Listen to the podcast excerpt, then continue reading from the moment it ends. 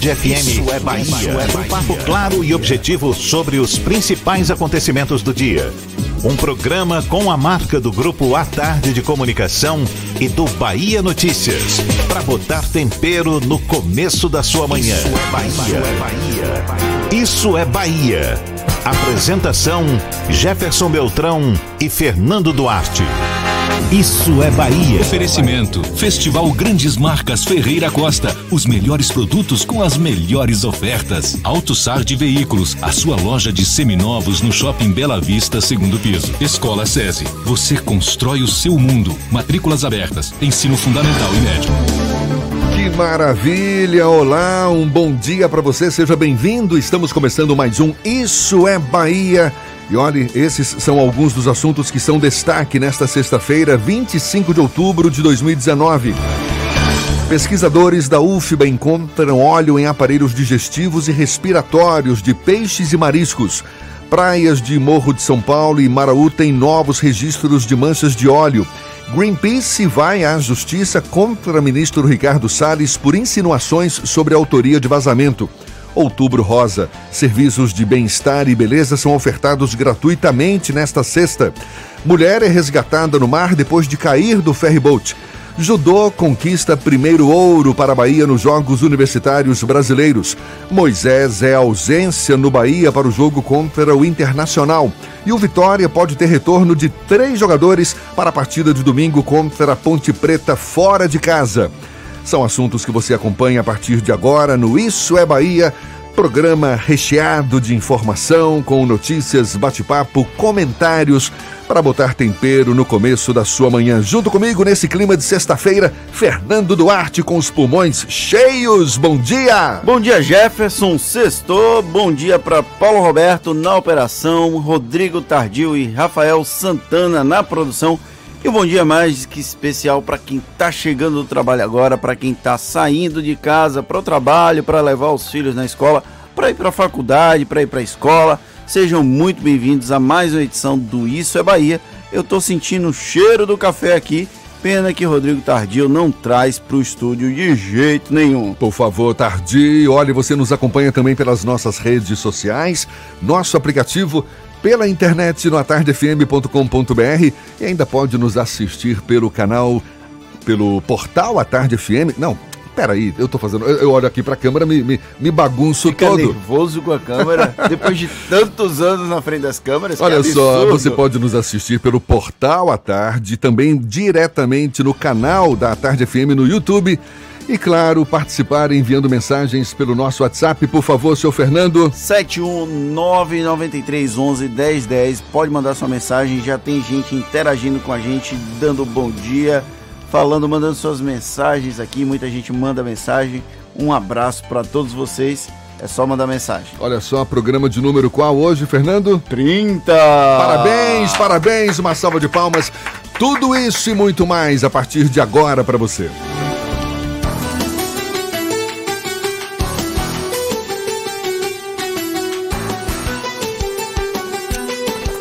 Isso é Bahia. Previsão do tempo. Olha, quem, quem já saiu de casa e olhou para cima viu um céu maravilhoso, azulzinho. Hoje o dia vai ser de rachar o coco, pelo menos para quem vai estar aí debaixo desse sol. Walter Lima, por favor, diz pra gente. Hoje não tem previsão de chuva, não. Tô acertando? Bom dia, amigo. Muito bom dia, Jefferson. Bom dia, amigo. Bom dia a todos da equipe, a você, da nossa companhia nessa sexta-feira. Você está certo sim, viu, Jefferson? As chances de chuva são mínimas para Salvador nessa sexta-feira. E se acontecer, vai ser em pontos bem isolados da cidade. Uma mudança na direção dos ventos permite que a capital e a região metropolitana tenham um fim de semana com períodos de sol mais prolongados, em especial no sábado. No domingo, nós teremos sol entre nuvens, o que deve deixar a temperatura média em torno dos 27 27 graus, ou seja, uma temperatura bem agradável para você sair com sua família, com seus amigos. A máxima não deve passar dos 32. Em Baçaí, no litoral norte, quem está prevendo aí querer curtir uma praia na, na extensão que inclui Baçaí e Praia do Forte, a previsão de chuva fraca no domingo apenas. Em Madre de Deus, só deve chover na segunda. Em Salbara, no Recôncavo, onde também há praias belíssimas, sol com chuva rápida no domingo e a máxima deve ficar em torno dos 29 graus. Procurando um ar-condicionado econômico, conhece o split inverter da Midea, que você encontra na Frigelar. Quem entende de ar-condicionado, escolhe Midea e Frigelar. frigelar.com.br. É com você, Jefferson. Ok, valeu, seu Walter. Agora são sete e cinco. Um bom dia para você. Isso é Bahia. Apresentação: Jefferson Beltrão e Fernando Duarte. A Tarde FM. Quem ouve, gosta. Com, com um placar a favor da execução antecipada da pena, o Supremo suspendeu o julgamento sobre a possibilidade de prisão após condenação em segunda instância, julgamento que analisa ações ajuizadas pelo Conselho Federal da OAB, o Partido Ecológico Nacional e o PCdoB. Esse assunto é o principal destaque na edição de hoje do Jornal à Tarde, aliás, destaque na imprensa nacional.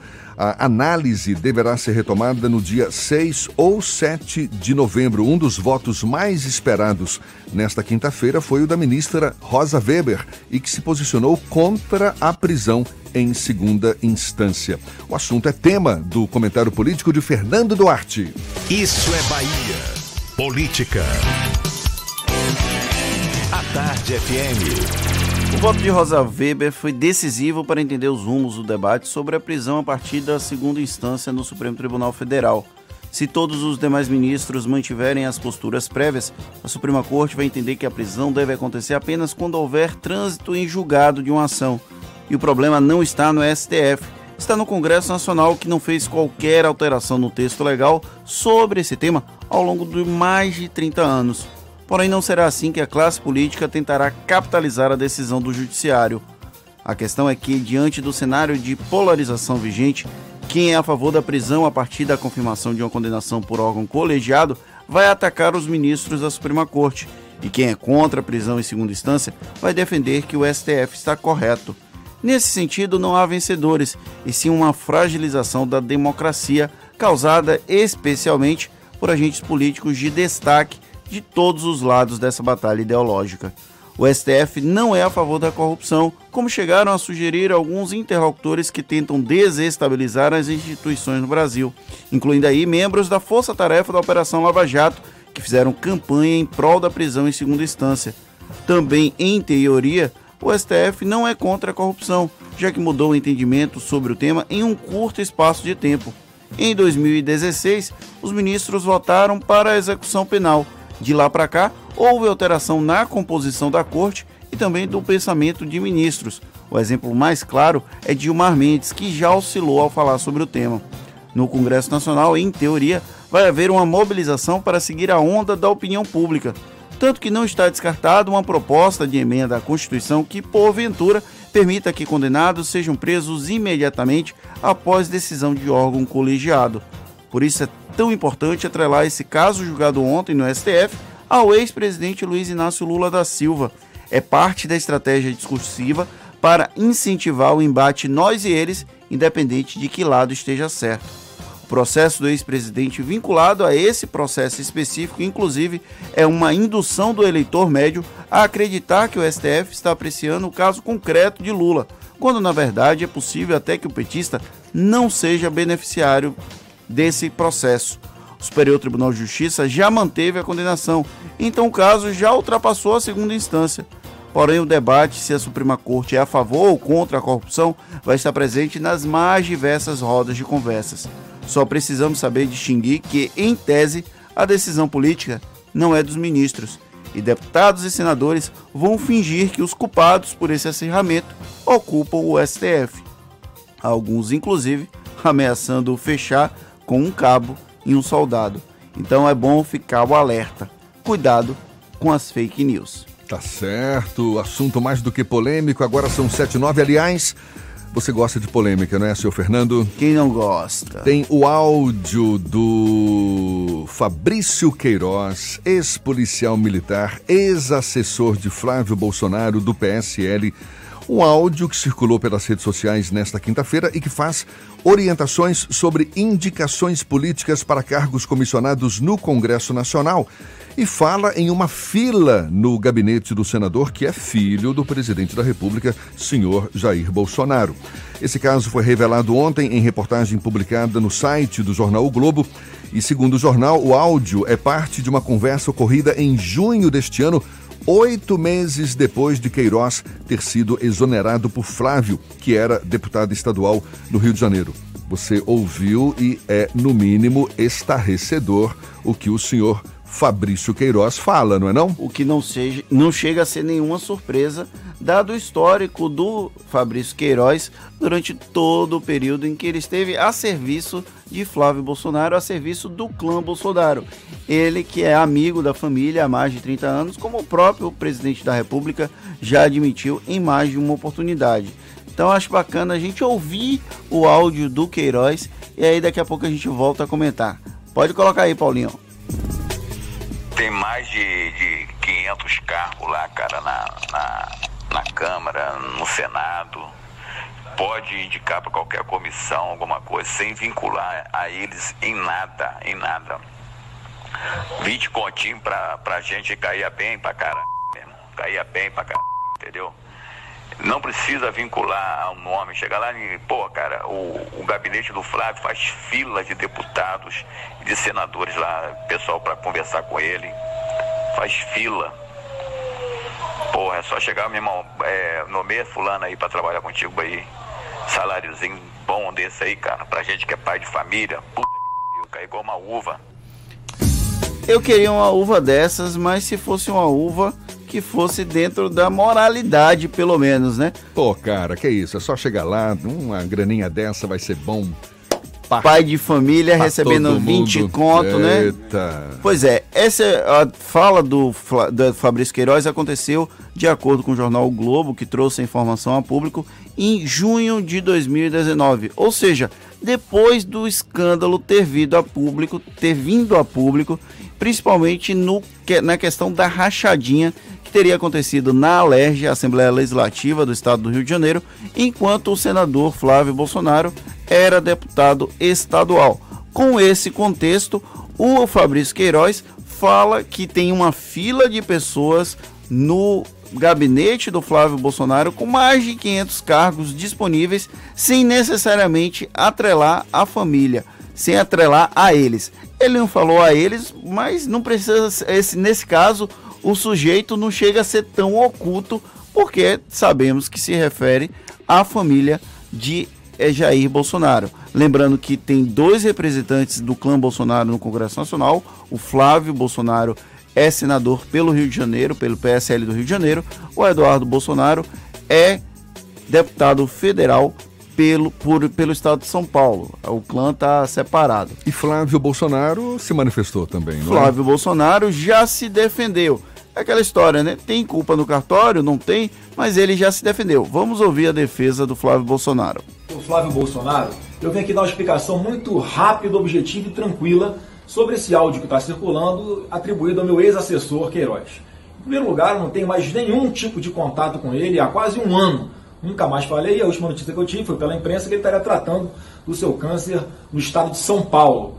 E o que fica bem claro nesse áudio é que ele não tem nenhum acesso ao meu gabinete, que me parece bastante óbvio, tanto é que ele está ali fazendo uma reclamação de que não tem acesso a nenhum cargo, nenhum tipo de espaço. Então só é isso que está dizendo esse áudio. É óbvio que a imprensa vai fazer um estardalhaço em cima disso, vai ficar reprisando toda a história de novo, mas sigo aqui com bastante tranquilidade, com a verdade ao meu lado e confiante de que muito em breve justiça vai ser feita. Isso tudo vai estar tranquilamente esclarecido.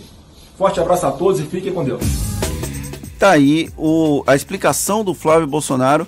O áudio, inclusive, ele diz que o Queiroz está reclamando. Eu gostaria de ter esse tipo de reclamação. Eu não entendi como uma reclamação. Ele fala que não tem contato com Queiroz há mais de um ano. A exoneração do Queiroz aconteceu no final de outubro, início de novembro de 2018. Então a conta tá perto, tá ok, tá perto de um ano, mas ainda não bate completamente. A família do Bolsonaro tem uma relação relativamente próxima com o Fabrício Queiroz.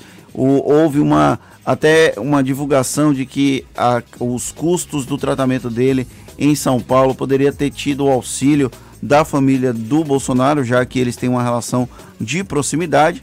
Isso não ficou muito claro, mas o jornal Globo trouxe esse áudio vazado de Fabrício Queiroz de junho de 2019. O Flávio Bolsonaro já se defendeu. Aí agora a gente deixa para os nossos ouvintes chegarem à conclusão. Afinal, Fabrício Queiroz tem ou não tem influência no gabinete de Flávio Bolsonaro? Flávio Bolsonaro tem ou não tem contato com Fabrício Queiroz? Como ninguém estava achando o Fabrício Queiroz, tá aí, ele foi muito bem achado. É, e diga, e é, exatamente. Vamos aguardar os próximos desfechos. Agora são 7h15. E um assunto que, claro, interessa a todos nós, essa onda de petróleo aí invadindo as nossas praias. O Ministério Público da Bahia vai investigar os danos causados pelo vazamento de óleo em comunidades de pescadores e marisqueiras no litoral do estado. Uma reunião pública para debater o tema foi marcada para o dia 6 de novembro, na sede do Ministério Público, no bairro de Nazaré, em Salvador. A atuação atende demandas apresentadas pelos trabalhadores por meio de uma carta aberta entregue aos membros dos Ministérios Público Estadual e Federal, relatando os prejuízos causados pela presença do óleo nas praias, que interfere, claro, nas suas atividades. Agora, uma informação extremamente alarmante. Pesquisadores da Universidade Federal da Bahia encontraram a presença de óleo que atinge as praias do Nordeste nos aparelhos digestivo e respiratórios de peixes e mariscos recolhidos em Praia do Forte, Itacimirim e também em Guarajuba. Os dados da pesquisa foram divulgados pelo professor e pesquisador Francisco Kelmo, diretor do Instituto de Biologia da UFBA. 38 animais, incluindo peixes, moluscos, crustáceos, foram recolhidos no último fim de semana para essa pesquisa e todos eles apresentaram óleo no corpo. Outros 12 animais capturados na mesma região ainda estão sendo analisados. Os pesquisadores estão orientando a população a não se alimentar com animais de áreas afetadas pelo óleo por medida de precaução. Isso é uma catástrofe. Catástrofe ainda não medida nem pelo governo federal e nem por boa parte da população brasileira. Agora são 7 e 17 Você já saiu de carro, já está circulando aí pela cidade, vai pegar o carro já já? Então fique atento.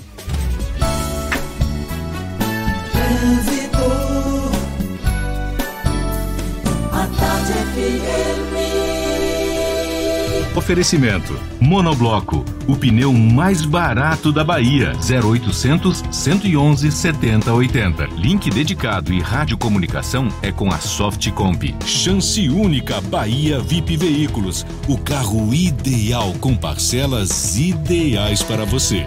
Já estamos sobrevoando a grande Salvador. Cláudia Menezes, hoje num céu limpo, céu de brigadeiro. Bom dia, dona Cláudia. Novidades pra gente? Bom dia para você, Jefferson. Bom dia para toda a turma do Isso é Bahia. Verdade, viu? O dia tá bonito e amanhã só começou, né, Jefferson? Já tá aquele sol super estrelado. Olha, se você vai sair de Itapuã, da Dorival Caymmi, evite passar pela Avenida São Cristóvão para chegar no aeroporto. Tem bastante lentidão. É melhor você seguir pela Avenida Caribé. E ainda tem lentidão lá na BR-324, entre Águas Claras e São Caetano, no sentido Salvador reflexos do acidente envolvendo um caminhão que aconteceu mais cedo. Se você vai levar, você vai levar cerca de 30 minutos para passar por esse trecho. Então, se você vai sair de Simões Filho, tá valendo a pena fazer um desvio, tá? Você faz um corte CIA Aeroporto para chegar na região do aeroporto. E Ares com taxa zero e parcelas de 699 reais, mais emplacamento total grátis. Consulte condições. Jefferson, com você. Obrigado, Cláudia. A Tarde FM de carona com quem ouve e gosta. Agora são 7h19. A gente faz um intervalo e volta já já. Olha, hoje a rua Humberto de Campos, na Graça, em Salvador, vai ter o um aniversário comemorado. Agora, o objetivo é muito mais do que festejar o aniversário da rua. A gente vai falar um pouco mais sobre esse assunto com o arquiteto e urbanista Lourenço Miller, autor da ideia dessa comemoração muito inusitada, muito legal. É um instante só. Agora são 7h19. Você está ouvindo Isso é Bahia. A resistência Jeep, estamos no campo de batalha. A tecnologia sempre foi nosso caminho. Sair de fábrica com 78 anos de aventura. Isso é Jeep. Benefício duplo Jeep. Melhor preço do ano e primeira parcela para 2020. Renegade a partir de 76.990 e Compass a partir de 109.990. Faça um test drive e conheça. Consulte condições em ofertas.jeep.com.br. No trânsito, dê sentido. Se o corpo é magro, se o músculo é fraco, o que a gente quer? Saúde! Porque a gente quer? Saúde! Coba Vital, presente no dia a dia. Coba Vital, pra toda a sua família, pra melhorar Coba Vital. Coba Vital é um estimulante de apetite para crianças e adultos que desejam crescer e ter o peso adequado. Coba Vital, para aumentar a fome de saúde.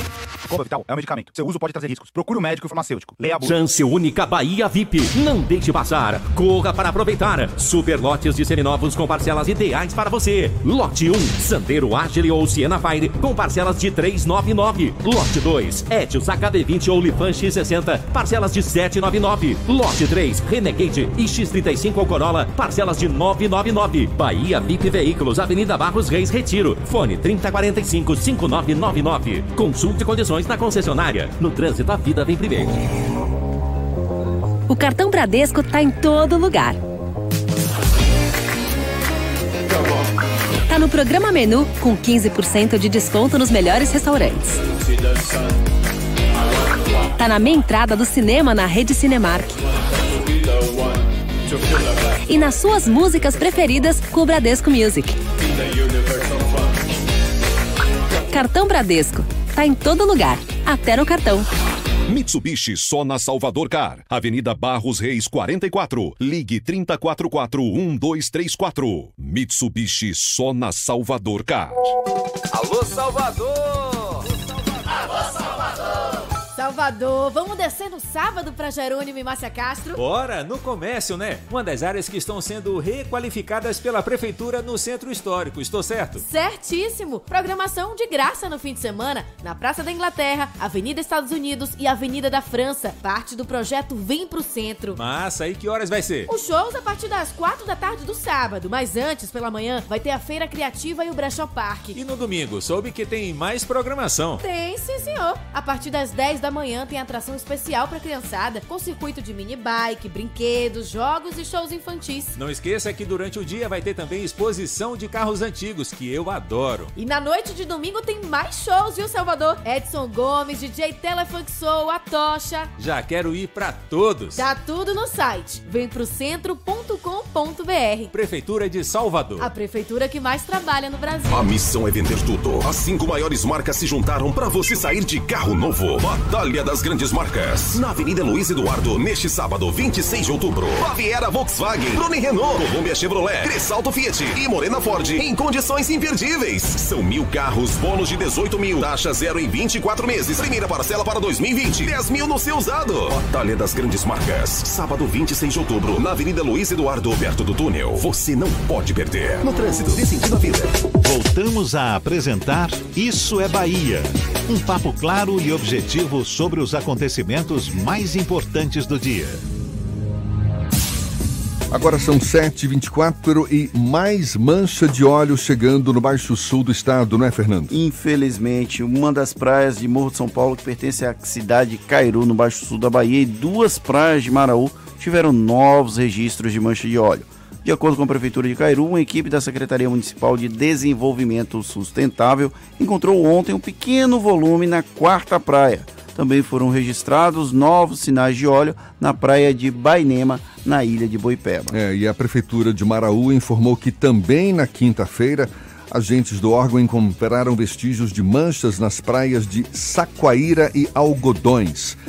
Um dia antes, na quarta-feira, o órgão já tinha registrado a presença de óleo nas praias de Três Coqueiros, Taipu de Fora e Barra Grande. E atenção às mulheres. A estação Acesso Norte do metrô recebe hoje uma ação especial com parte da campanha Outubro Rosa, mês de conscientização sobre a importância da prevenção, diagnóstico precoce e tratamento do câncer de mama. Serviços de beleza e bem-estar vão ser oferecidos às mulheres, além de massoterapia, maquiagem, aferição de pressão e esmalteria no espaço Rosa Se Toca Menina, das 11 da manhã à 1 da tarde e das 5 às 7 da noite. O serviço é gratuito. A rua Humberto de Campos, na Graça, em Salvador, vai ter o aniversário comemorado hoje. O objetivo, na verdade, é reunir moradores que mal se veem, mesmo morando na mesma rua, que vivem em suas casas, mas não socializam nem brigam por melhorias no bairro. Uma iniciativa que, dando certo, deve ser multiplicada pela cidade com apoio de cidadãos e também da prefeitura. A ideia é comemorar o aniversário da Rua Humberto Campos na Graça, uma ideia que partiu do arquiteto e urbanista Lourenço Miller, nosso convidado hoje aqui no Isso é Bahia. Seja bem-vindo. Um bom dia, Lourenço. Bom dia, bom dia a vocês todos. Eu quero, antes de tudo, agradecer o convite que a, a Tarde FM está me fazendo e elogiar a iniciativa de vocês sobre começar a encarar a cidade de uma maneira assim tão é, mais ou menos informal, mas dando espaço para a gente falar de urbanismo, né? Porque de médico e de louco temos um, todos temos um pouco, mas a gente pode dizer que de, de médico, de louco e de urbanistas e arquitetos também todos temos um pouco.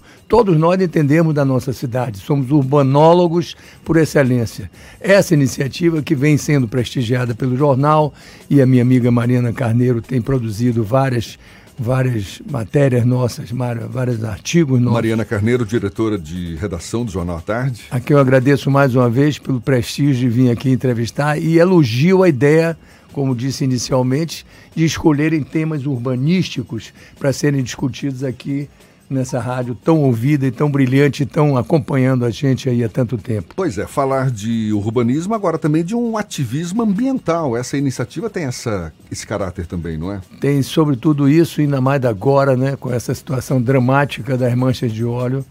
É, na, nossa, na nossa Bahia e mais ainda, mais perigoso do, do que do litoral da Bahia, Jefferson, é que a Bahia de Todos os Santos é que está sendo ameaçada. E a Bahia, realmente, com todos as, os apicuns, todas as foz de rios, todos os manguezais e tal, que alimentam o oceano, realmente aí é incomensurável o prejuízo dessa mancha de óleo.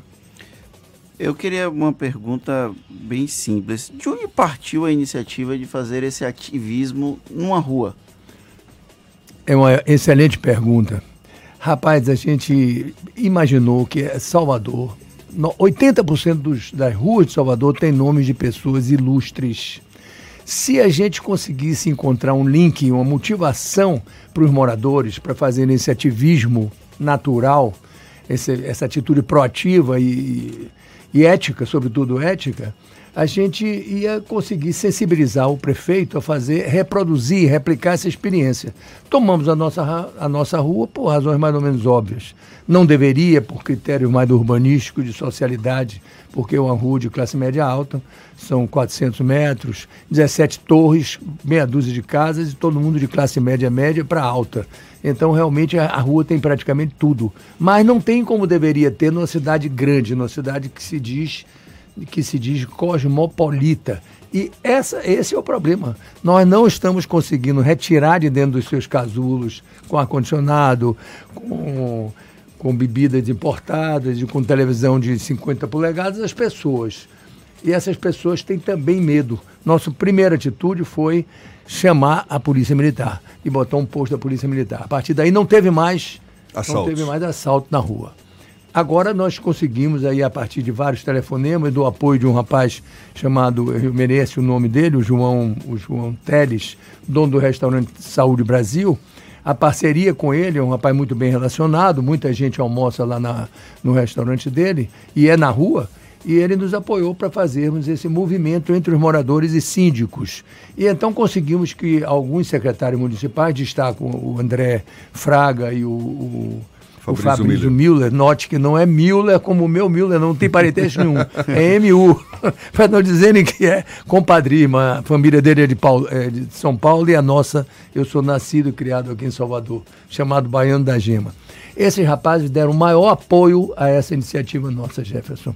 E hoje a rua ganhou, hoje é o dia do aniversário, eles deram a maquiagem final, mas eles já tinham ganho os canteiros que substituíram os cones. Esses cones. É a primeira cones... vez que essa iniciativa está sendo colocada é a primeira é a primeira vez, vez né? É a primeira vez dessa forma, entendeu? O prefeito tem feito umas intervenções em praças e tal, mas de, com essa forma planejada, e isso é apenas o primeiro passo, é a primeira vez que tem sido feito. Então isso gerou, inclusive, eu chamo de dinossauros, algumas pessoas desatualizadas, entendeu? E que continuam endeusando o carro, o carro particular, o veículo individual, que eu acho um grande equívoco, um enorme equívoco. Né?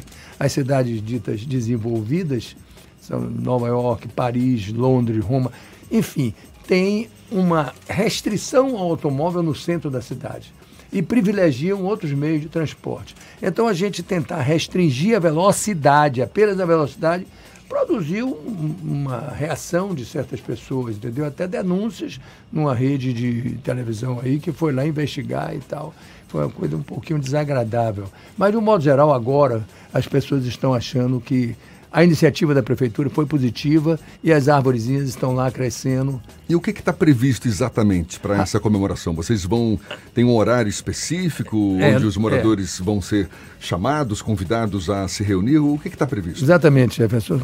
Convidamos pelos meios, pela mídia diretamente e a ideia é que as pessoas vão assoprar um bolinho para a rua. Agora, uhum. os eventos são eventos. São quatro anos, não é isso? Há quatro anos que eu venho fazendo isso. Eu fazia no meu prédio, que eu da esquina da rua, mas resolvi agora fazer no Saúde Brasil, que ele é mais, é mais é, digamos, coletivo, mais, enfim, é uma coisa mais, menos particularizada como um único prédio. Embora as atitudes dos síndicos de cada prédio da rua deveriam ser essa mesmo, de aproximar as pessoas.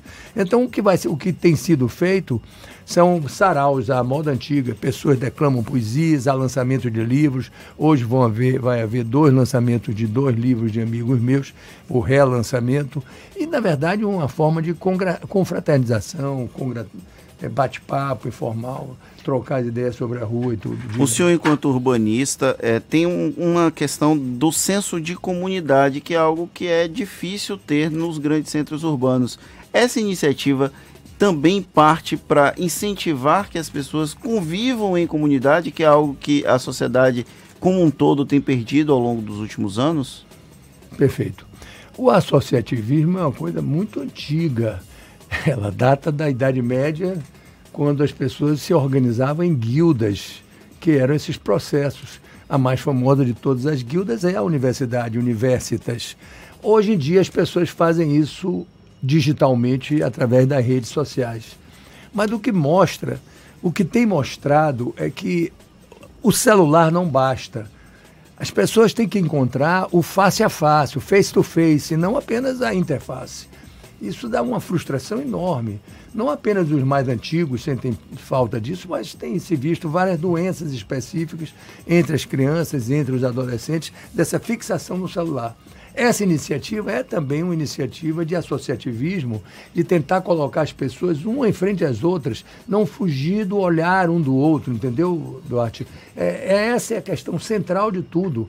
E é uma coisa ética, ética no sentido mais próprio da palavra, uma coisa comportamental, uma coisa do bem, uma coisa que deve ser abraçada por todo mundo e não uma reação uma, uma, reação, uma reação das pessoas. O senhor, como arquiteto, como urbanista, certamente tem um olhar muito peculiar diante dessa, dessa situação que a gente vive hoje, uma cidade com planejamento, um crescimento desordenado, é, é, problemas típicos de uma cidade grande. Como é que o senhor enxerga uma cidade mais próspera para Salvador a partir dessa situação meio conturbada hoje, muitos veículos circulando pelas ruas, pouco espaço para a circulação das pessoas? A gente tem solução a curto prazo? curto ou médio prazo, pelo menos, para ser mais otimista? Eu aqui? acho que já, está, já estamos tendo soluções. É, a palavra mágica é planejamento, uma coisa que foi relegada pela, digamos assim, administração atual e anteriores também, mas não na prefeitura. O prefeito está realmente enfatizando em todas as secretarias municipais o planejamento. O planejamento urbano é a chave. Aliás, Le Corbusier, um dos maiores urbanistas da história do urbanismo e do pensamento urbanístico, dizia que o urbanismo é a chave. É a chave de quê? É a chave da resolução da cidade, da resolução de todos esses problemas, inclusive de metrô. Nós temos um metrô que não é uma rede, é um metrô linear, embora muito bem administrado por quem de direito, né? no caso o, o, o Copelo, meu amigo Eduardo Copelo, e a CCR, mas é linear, ele não atinge, então ele tem que ser complementado com outros modais, no caso agora o BRT, os ônibus e, sobretudo, as bicicletas. Eu sou um defensor, Jefferson, há mais de seis anos que eu fiz os primeiros estudos sobre cicloviarismo na cidade de Salvador e era no governo do estado na época, mas o governo não teve a iniciativa de fazer isso, a prefeitura pegou e fez o que está aí. E a bicicleta devia ser uma dessas formas modais de se atingir os pontos de fluxo, de, de, de convergência para a linha de metrô. Se a gente pensasse em cada uma dessas estações como um pequeno núcleo urbano e incentivasse a verticalização, e aí eu vou começar a falar uma hora, eu estou vendo que você está com um papelzinho para me falar do tempo, mas aproveito para sugerir a vocês, que é uma coisa que eu venho pensando há muito tempo, que esse programa, essa, essa parte do programa que se refere à cidade, a conceitos, seja uma coisa institucionalizada e repetida. Eu conheço alguns arquitetos urbanistas e muitos outros que não são arquitetos, são economistas, são advogados, são médicos que entendem da cidade. Como eu dizia no início, todo mundo entende um pouquinho da cidade. E é um tema que nos interessa a todos, porque, afinal de contas, a gente vive em comunidade, vive nesse contexto de, de metrópole e certamente queremos ter qualidade de vida, não é verdade? Eu a gente está conversando aqui com o arquiteto e urbanista Lourenço Miller. Vou pedir licença por um instante, porque vamos agora ao estúdio. Ao estúdio, ó. A redação do Bahia Notícias com o João Brandão, que tem notícias tá para gente também. Estúdio da tá no estúdio Digital. É, é, é, Ah. eu sempre falo redação. Senhor João Brandão, seja bem-vindo, bom dia. Bom dia, bom dia. Pois é, falo daqui do estúdio da RBN que a gente tem aqui dentro da redação né, do Bahia Notícias. Bom, vamos lá para as notícias, não é isso? O censo para identificar pessoas com doença falciforme que residem em Salvador reuniu dados de 801 indivíduos acometidos pela enfermidade na capital baiana. O problema é que a estimativa do Sistema de Informação de Agravos de Notificação do Ministério da Saúde é de que a cidade possui aproximadamente 2.500 pessoas com a doença. A baixa adesão à iniciativa de mapeamento da Secretaria Municipal de Saúde fez com que a pasta modificasse a data limite de cadastramento. O prazo inicialmente seria de um mês, de 5 de agosto a 5 de setembro deste ano. No entanto, o cadastro segue aberto pela pasta. E olha só, desde que o núcleo eh, de ações afirmativas do Bahia foi criado, ações eh, inclusivas foram desenvolvidas para o clube abraçar todos os seus públicos. Foi assim como os negros, os deficientes, as mulheres e principalmente os homossexuais. Em maio, o Esquadrão de Aço lançou a camisa Não Há Impedimento. Em setembro, foi a vez da Arena Fonte Nova ganhar o tom arco-íris nas suas bandeirinhas de escanteio. Mas ações não iam ficar por aí. Agora o clube vai ter uma torcida LGBT+, dentro do estádio, com o objetivo de apoiar o clube, quebrar o tabu e promover a inclusão. A LGBT Tricolor ganhou a benção do presidente do clube, Guilherme Belintani. Essas e outras notícias você encontra no portal baianoticias.com.br. João Brandão para o programa Isso é Bahia. É com vocês, Jefferson Fernando. Valeu, João. Agora 22 minutos para as 8 na tarde FM.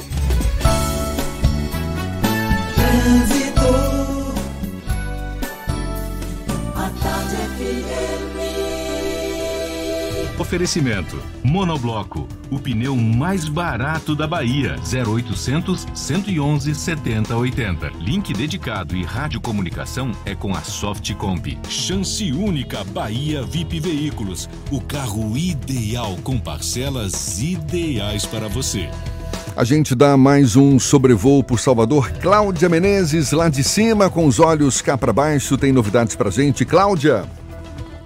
Oi, Jefferson. Olha, meu assunto com você, motorista que vai sair de Patamar, está valendo a pena seguir pela paralela e depois a Caribé para chegar na região do aeroporto. Isso para você que está um pouco antes também na Orla. Já corta para a paralela. Assim você evita o trânsito intenso no trecho de Itapuã, lá na Dorival Caymmi, viu? Já começa. E tem muita lentidão agora na Avenida São Cristóvão, em direção ao aeroporto. A gente acompanha a movimentação também na BR-324, tem trânsito bem intenso em Águas Claras, isso já no sentido interior. Aconteceu outro acidente e há reflexos na rodovia. Mas é só intensidade, não é congestionamento, então não vale a pena você fazer um desvio, você que está saindo de Salvador. Oportunidade imperdível na Fast Shop. Compre uma TV Samsung 8K que é LED e leve uma TV 4K de 65 polegadas. Baixe o app ou confira em uma de nossas lojas Fast Shop. É com você, Jefferson. Obrigado, Cláudia. A Tarde FM de carona com quem ouve e gosta. E olhe, já já, detalhes sobre a mulher que foi resgatada do mar depois de cair de um ferryboat. Tem também notícias do esporte. Moisés é ausência no Bahia para enfrentar o Internacional. O Vitória pode ter o retorno de três jogadores para a partida de domingo diante da Ponte Preta fora de casa. E a gente volta a conversar também já já com o arquiteto e urbanista Lourenço Miller, aqui na Tarde FM. São 7h40 agora. Você está ouvindo Isso é Bahia. A missão é vender tudo. As cinco maiores marcas se juntaram para você sair de carro novo. Batalha das Grandes Marcas. Na Avenida Luiz Eduardo, neste sábado, 26 de outubro. Baviera Volkswagen, Bruni Renault, Columbia Chevrolet, Cressalto Fiat e Morena Ford. Em condições imperdíveis. São mil carros, bônus de 18 mil reais. Taxa zero em 24 meses. Primeira parcela para 2020. 10 mil no seu usado. Avenida Luiz Eduardo, no pátio da Morena Ford e Columbia Chevrolet. Consulte com sua marca preferida as condições de negociações disponíveis. No trânsito, dê sentido à vida. Você sabia que na Monobloco toda a energia elétrica utilizada para consertar o seu carro é captada de placas solares? E que o óleo trocado do seu carro vai para reciclagem para ser refinado novamente? E que na Monobloco os pneus velhos deixados pelos clientes podem virar chachim, cadeira e até asfalto? Não sabia? Então se ligue. Monobloco faz tudo de mecânica e tem o pneu mais barato da Bahia. Água de Meninos, Lauro de Freitas e Abrantes. 0800 111 7080. Não tem jeito. Obra atrapalha mesmo. Até para você me ouvir fica complicado. Mas quando as obras terminam, ficam os benefícios. Então, se você passa por algumas das muitas obras que a prefeitura está fazendo, como o BRT e a urbanização da Avenida 7, do Curuzu, de Ondina e de São Cristóvão, contamos com sua compreensão. Estamos trabalhando para melhorar nossa cidade. Prefeitura de Salvador. A prefeitura que mais trabalha no Brasil. Mitsubishi só na Salvador Car. Avenida Barros Reis 44. Ligue 3044-1234. Mitsubishi só na Salvador Car. Não tem jeito. Obra atrapalha mesmo.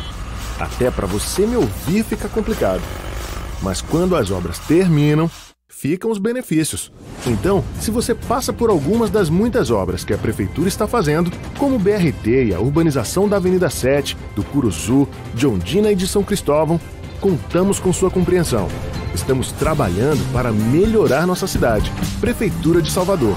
A prefeitura que mais trabalha no Brasil. Quer sair de Toyota? A hora é agora. Condições nunca anunciadas pela Terra Forte. Toda linha Yaris com o menor preço. É garantido. Na troca do seu usado por um Yaris, você ganha até 5 mil reais de bônus ou emplacamento total, mais 3 mil em acessórios. Yaris com condições inéditas só na Terra Forte. E ainda, seminovos com entrada em 10 vezes no cartão, transferência grátis e bônus de 500 reais em acessórios. Aproveite! É só esta semana. Terra Forte, paralela Magalhães Neto e Lauro de Freitas.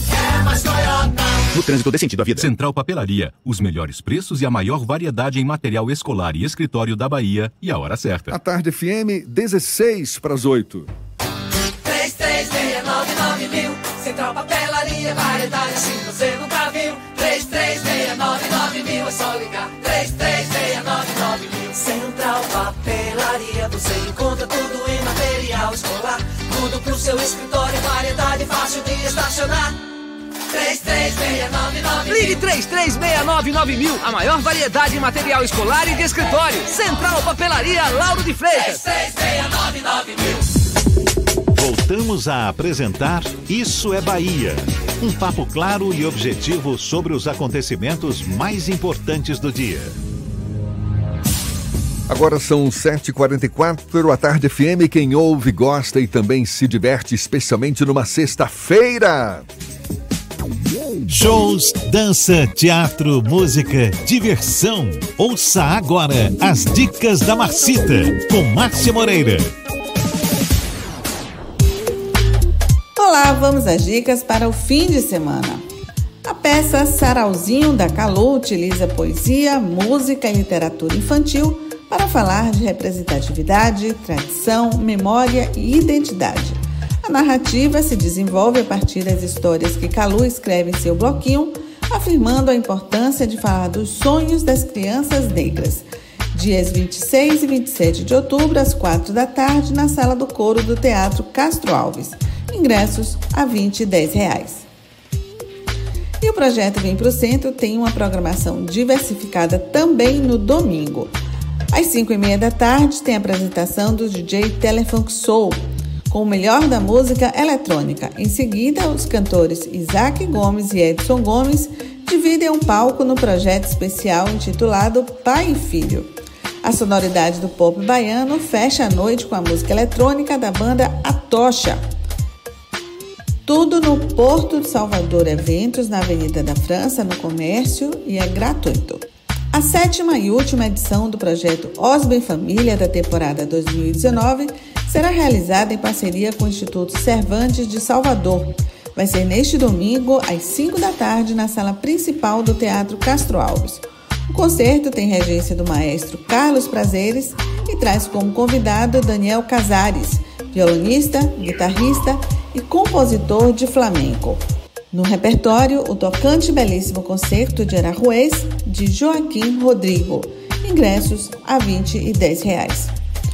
Outras dicas você acompanha no meu Instagram, Dicas da Marcita. Beijos e boa diversão. Isso é Bahia. Agora são 7h46 e a gente retoma o papo com o arquiteto e urbanista Lourenço Miller, o idealizador dessa festa de aniversário da rua Humberto de Campos, na Graça, uma iniciativa que tem o objetivo muito mais voltado para reunir os moradores, moradores que muitas vezes mal se veem, morando na mesma rua, vivem em suas casas, mas não socializam. É uma inclusão da população, certamente. Agora, como é que a gente estenderia uma iniciativa como essa, por exemplo, para incluir a população das periferias de Salvador? Excelente pergunta, Jefferson. É, na verdade, isso deveria ter sido começado pela periferia, por razões óbvias de moradia do autor, da ideia, e pela praticidade do projeto, ela foi feita na nossa rua, na minha rua. Mas, realmente, os, os moradores de periferia são os mais necessitados das coisas básicas da cidade. O asfaltamento, a eletrificação, o sistema de micro e macro drenagem, o sistema de saneamento básico, o reflorestamento. A, as cidades mais, mais, mais modernas, elas estão é, reflorestando, tornando a cidade mais verde em todos os sentidos. Então, a periferia é quem deveria reivindicar. E a periferia, de um modo geral, é muito mais grata ao, ao, ao setor público, aos setores públicos, do que os ricos. A, a, classe média alta, as elites chamadas por João Baldo de zelites, elas estão se importando muito pouco porque elas já dispõem de quase tudo. O sul da península, né, do Salvador, Barra, Graça, Canela, Vitória, estendendo para Pituba, já tem, já tem todos as, o básico não precisa se preocupar com muita coisa. Mas nas periferias falta muita coisa ainda. Se o prefeito tomar um dia conhecimento, eu não digo que ele já não saiba, mas tomar um conhecimento mais técnico, mais menos político, mas também porque ela, ele tem esse viés político. Se o prefeito conseguir implantar esse projeto e, e sensibilizar pessoas que, como, como aqui o arquiteto Lourenço Miller que está lhes falando, tem essa vocação para o associativismo, para fazer esse tipo de prestação de serviço, encontrar líderes na rua, essa coisa vai se desenvolver e eu tenho absoluta certeza que Salvador vai sair na frente em mais uma coisa que a Bahia, né? Isso é Bahia, sai na frente de tudo, em qualquer coisa, né? Tinha tinha-se um papa argentino, nós aí entramos com uma santa. Quer dizer, realmente é um negócio inédito isso. A gente sempre ganha, sempre ganha. Bahia, a gente sempre ganha, pronto. Diga, Jefferson. É, é, do- do- eu posso chamar de doutor? Não, me É chama quase Lourenço, isso, rapaz. Lourenço. É, a iniciativa nasceu ali na Graça, mas alguma, alguém já entrou em contato buscando informações de como fazer algum tipo de ação similar? É, isso já serviu de inspiração para outros locais da cidade? Eu não sei se foi a iniciativa nossa. A verdade é que pouco depois de a gente fazer isso e convidar, inclusive, o pessoal da Polícia Militar para botar um ponto na rua, que foi, de fato, a coisa. O problema com a violência é em todos. É uma coisa de todo mundo. E foi muito bem, isso foi muito bem recebido por pela população. E houve uma rua na Graça, se não me engano, na 8 de dezembro, onde o síndico entrou em contato conosco, isso é coisa de uns dois ou três anos atrás, para fazer a iniciativa na rua dele. Mas eu, não, eu lhe confesso que eu não estou acompanhando o trabalho dele, entendeu? Não sei.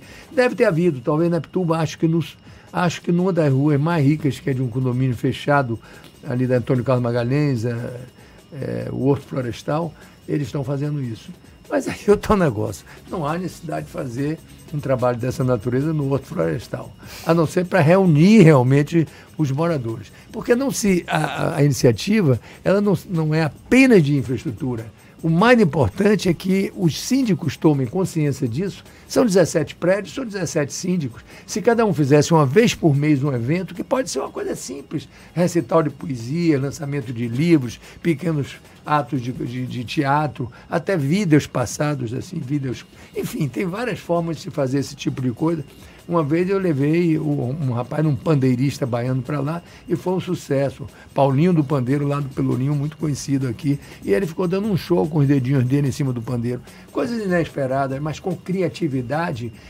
Isso sim, além da infraestrutura, é o processo cultural, baseado na Escola de Chicago, entendeu? Que é uma coisa que foi uma experiência de urbanismo conhecida no mundo inteiro, onde havia, de fato, não apenas a questão da infraestrutura, que é inevitável que todo mundo tenha seu passeio largo para poder andar, suas árvores, seu, seu piso asfaltado, sinalizado vertical e horizontalmente, os termos de urbanismo que são um pouco aborrecidos. A gente fez, inclusive, não sei se vai dar para ver no YouTube essa focalização aí, a gente fez um mapa da rua, eu estou descrevendo aqui, com todo o uso do solo, ma- eh, mostrando aqui onde, existe, onde existem casas, onde existem restaurantes. A gente tentou inicialmente fazer uma agregação dos restaurantes, existem uns quatro ou cinco restaurantes na rua, é, mas vocês sabem que a, inicia- a iniciativa privada ela é concorrencial por definição. O senhor está Então, falando ele- que não é só uma questão de infraestrutura, certamente, é uma, é uma socialização também muito importante. Mas eu queria voltar à questão da periferia, porque a gente sabe que, para muitos moradores, muitas vezes a questão da infraestrutura é o mais importante. A gente tem áreas da cidade onde não há coleta de lixo satisfatória, não há eh, saneamento básico, não há acesso às moradias de, por meio de carro. Isso é um problema crônico. A gente sabe que persiste ao longo dos anos. Tem solução? Tem, sempre tem solução. É como dizia, o- eu dizia, Le Corbusier dizia, o urbanismo é a chave. A palavra mágica é planejamento, Jefferson. A própria, o próprio critério. Mas isso implica, por exemplo, na retirada dos moradores? Não necessariamente, não necessariamente. Existem projetos muito simples de adaptação dos sistemas construídos. Agora, inevitavelmente, alguns pontos de encosta se teima em, em- em reforçar a encosta, mas toda a legislação é contrária e está dito que há uma proibição rigorosa de algumas encostas que têm uma declividade de determinado inclinação que não podem ser ocupadas, porque elas vão cair. Não adianta ficar botando eh, esses sistemas de aparas de concreto, isso são coisas provisórias.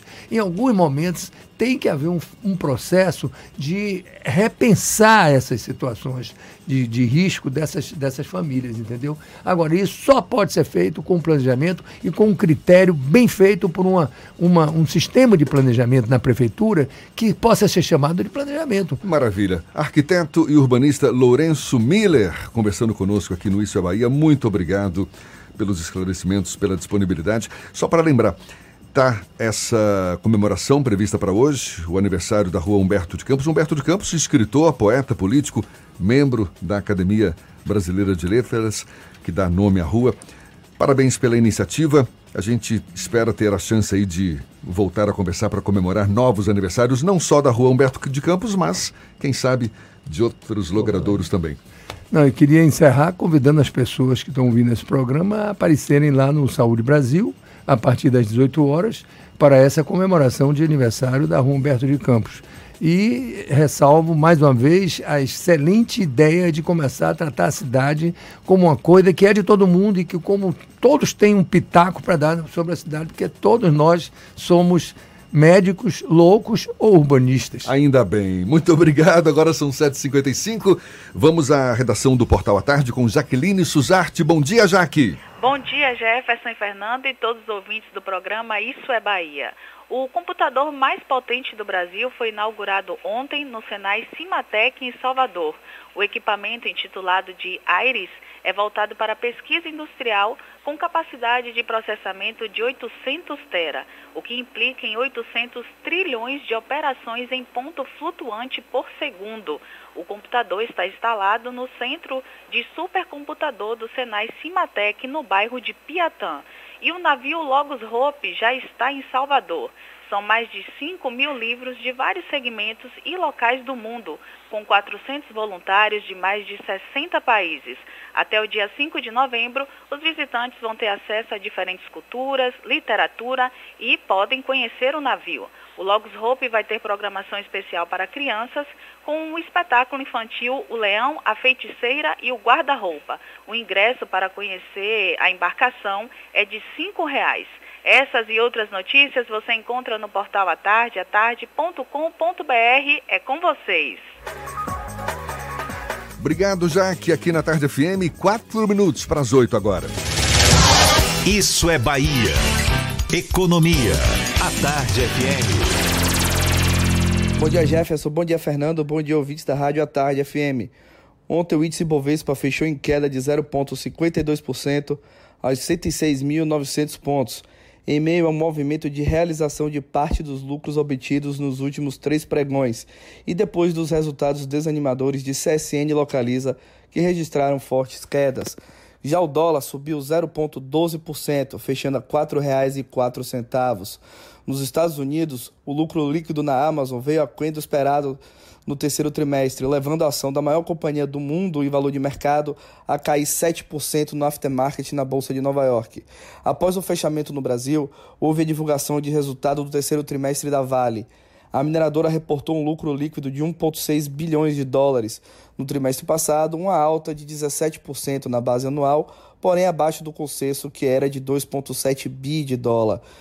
A Petrobras também apresentou um lucro líquido por volta de 10 bilhões de reais no terceiro trimestre de 2019.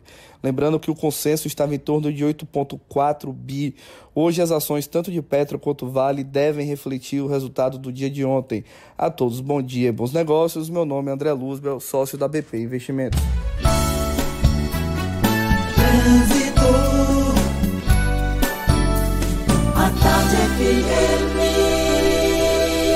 Oferecimento: Monobloco, o pneu mais barato da Bahia. 0800 111 7080. Link dedicado e radiocomunicação é com a Softcomp. Chance única Bahia VIP Veículos, o carro ideal com parcelas ideais para você.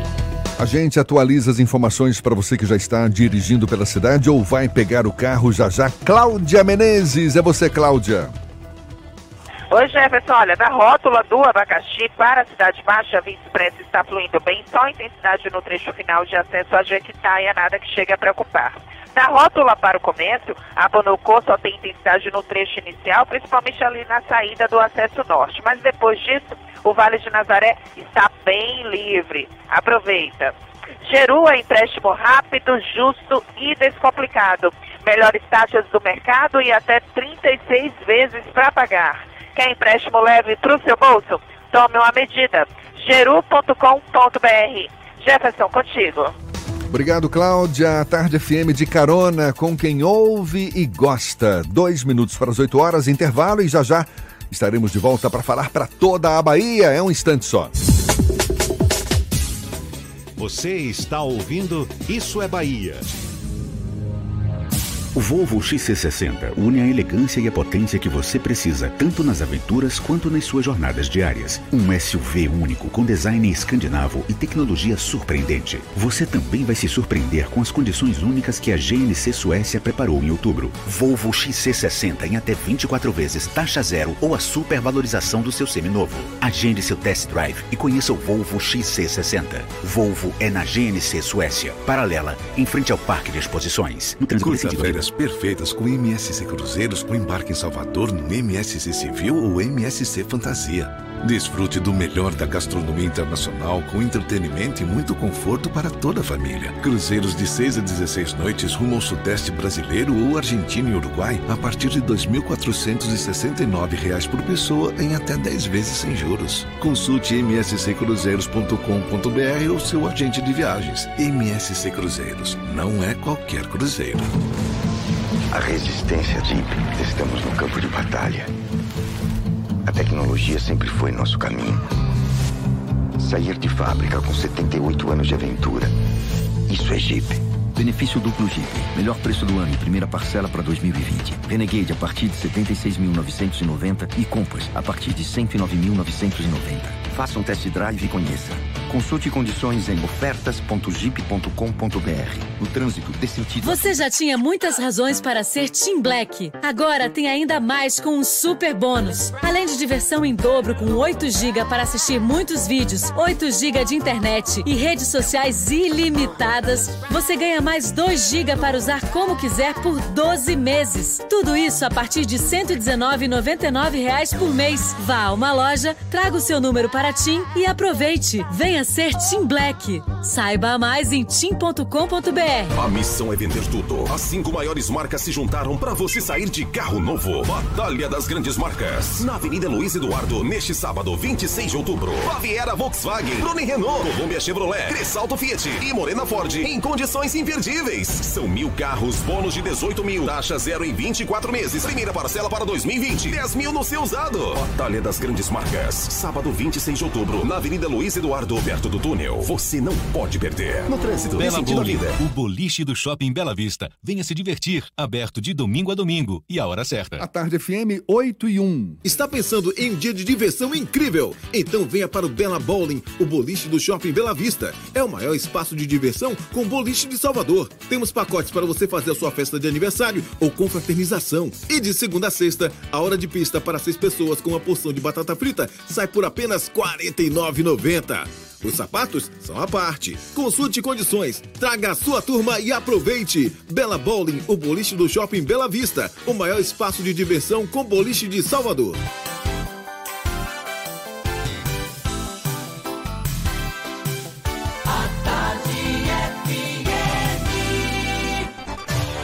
Atenção, emissoras afiliadas à Tarde FM. Em 5 segundos, Isso é Bahia para todo o estado.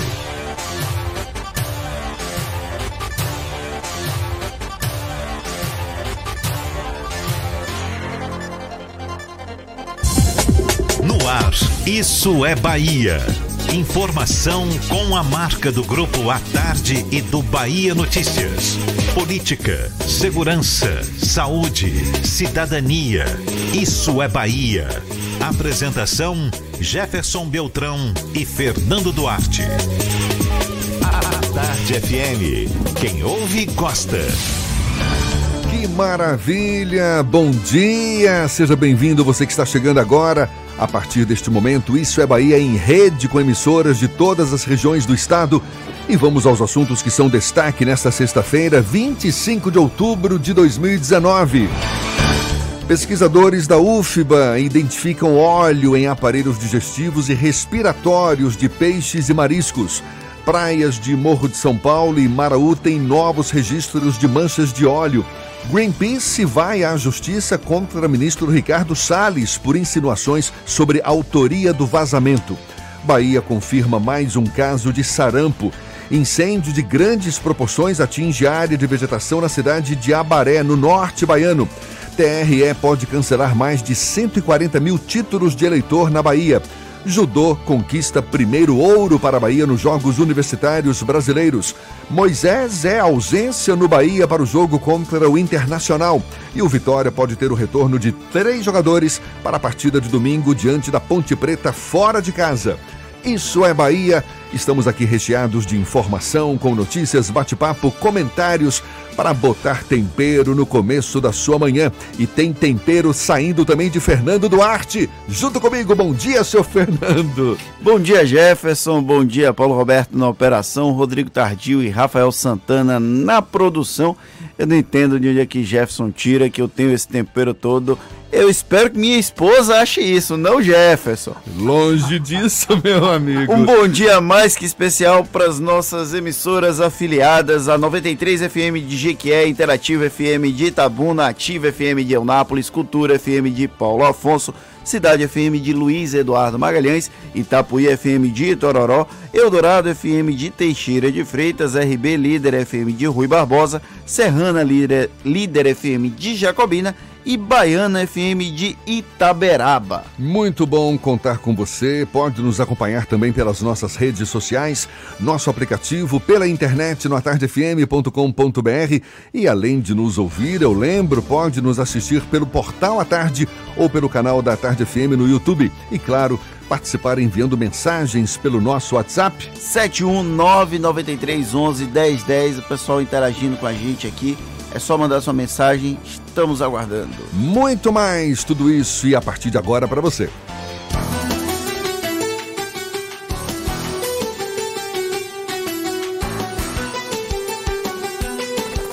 Isso é Bahia. Previsão do tempo. Em Salvador, a sexta-feira amanheceu com cara de verão, céu claro, poucas nuvens. Não há previsão de chuva, pelo menos previsão muito remota de chuva. Será que situação semelhante no interior do estado? Senhor Walter Lima, já tomou seu cafezinho? Por favor, fala pra gente como é que vai ser essa sexta-feira em toda a Bahia. Bom dia, amigo. Muito bom dia, Jefferson, a todos da equipe aí no estúdio, e também a você na nossa companhia no interior do estado. A capital da região metropolitana tem um fim de semana com sol e algumas nuvens, chuvas rápidas em pontos isolados, a temperatura média em torno dos 27 graus. A máxima não deve passar dos 30. Agora, no interior do estado, temos duas situações extremas aqui, tá? Primeiro, a gente pousa na Chapada Diamantina, dando um bom dia especial para todos que estão em Gui Barbosa da nossa companhia. Agora temos 27 graus nessa bela cidade e a máxima deve alcançar no fim de semana uns 35 graus. Vai fazer calor. A região não tem previsão de chuva nesta sexta e no sábado. E se ela ocorrer, vai ser apenas na manhã domingo, em algumas áreas isoladas aí da região de Rui Barbosa. Agora, descendo para o extremo sul, Jefferson, realmente a gente tem um outro panorama quando chegamos a Teixeira de Freitas, onde todos os nossos amigos que estão aí encaram chuva desde manhã cedo, onde temos 27 graus nesse momento, e a sexta-feira com previsão inclusive de temporal no meio da tarde, com relâmpagos e trovões. Fique atento, se você puder, já adiante logo tudo para você ficar em casa quando chegar o meio da tarde. O tempo chuvoso vai continuar no sábado e somente no domingo, Jefferson, é que o sol deve imperar na região ali do extremo sul da Bahia, com uma máxima chegando aos 30 graus. Procurando um ar-condicionado econômico, conheça o split inverter da Medea que você encontra na Frigelar. Quem entende de ar-condicionado, escolhe Medea e Frigelar. frigelar.com.br. É com você, Jefferson. Valeu, Walter. Muito obrigado. Agora 8 e 7. Isso é Bahia. Apresentação: Jefferson Beltrão e Fernando Duarte. A Tarde FM. Quem ouve, gosta. A organização ambiental Greenpeace vai acionar na justiça o ministro do Meio Ambiente, Ricardo Salles, pelas declarações publicadas por ele no Twitter. Na mensagem, o ministro dá a entender que o navio da ONG estava na mesma área suspeita onde houve o derramamento de óleo. Esse óleo que se espalhou aí pelo litoral do Nordeste e que poderia ter alguma responsabilidade pelo episódio. Em nota, o Greenpeace informou que a publicação é uma mentira para criar uma cortina de fumaça, na tentativa de esconder a incapacidade de Salles de lidar com a situação. O Ministério do Meio Ambiente não se posicionou oficialmente sobre o assunto, mas nós vamos nos posicionar. Afinal de contas, esse tema é assunto. O assunto também é tema do comentário político de Fernando Duarte. Isso é Bahia. Política. A Tarde FM. Jefferson, o ministro Ricardo Salles postou esse absurdo ontem nas redes sociais, criando mais uma teoria de conspiração muito típica no ambiente das redes sociais. Ele publicou, vou ler a aspa completa do que ele publicou. Tem umas coincidências na vida. Parece que o navio do Greenpeace estava justamente navegando em águas internacionais em frente ao litoral brasileiro, bem na época do derramamento de óleo venezuelano começa com a afirmação que o óleo venezuelano está aqui de propósito para prejudicar a costa brasileira. E aí vai para o Greenpeace, que ele chama de Greenpeace, e publica uma foto que na verdade foi uma foto do navio Esperança do Greenpeace, realmente, mas é de 2016 e foi tirada no Oceano Índico, muito longe da costa brasileira. E aí, como se não bastasse essa crítica do Ricardo Salles ao Greenpeace, o presidente da República afirmou, sugeriu que, para mim, é um ato terrorista, para mim, o Greenpeace só atrapalha. Isso foi uma aspa do presidente da República em viagem à China. É aquela lógica da teoria de conspiração que é, na maioria das vezes, extremamente absurda cria uma cortina de fumaça, como você falou, para esconder o problema que é muito grave, no caso, o derramamento de óleo, a chegada dessas placas, dessas manchas de óleo no litoral nordestino. Enquanto o governo federal insiste nessa tese de ficar procurando culpados fictícios nesse caso, é como se fosse o Don Quixote brigando contra moinhos de vento.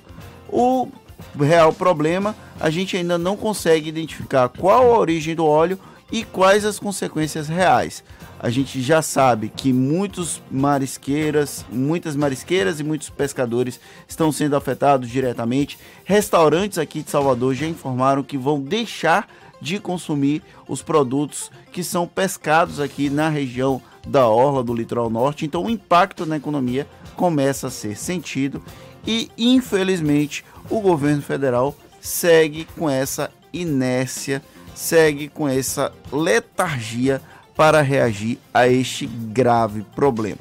Enquanto isso continuar, o problema vai ser colocado para debaixo do tapete e, nesse caso, infelizmente, para baixo da areia da praia. E teorias conspiratórias continuarão surgindo, até porque a gente começa a perceber que, seja esse ou não o objetivo do governo, mas começa a, a, a estremecer ainda mais a relação do Brasil com a Venezuela. E a gente sabe, Estados Unidos tem grande interesse em que essa animosidade fique cada vez mais acirrada, sei lá, mas há quem diga que isso pode provocar o quê? Um pretexto para uma invasão na Venezuela? Nunca se sabe. Olha, meu amigo, é melhor a gente nem tocar nesse assunto. Sim.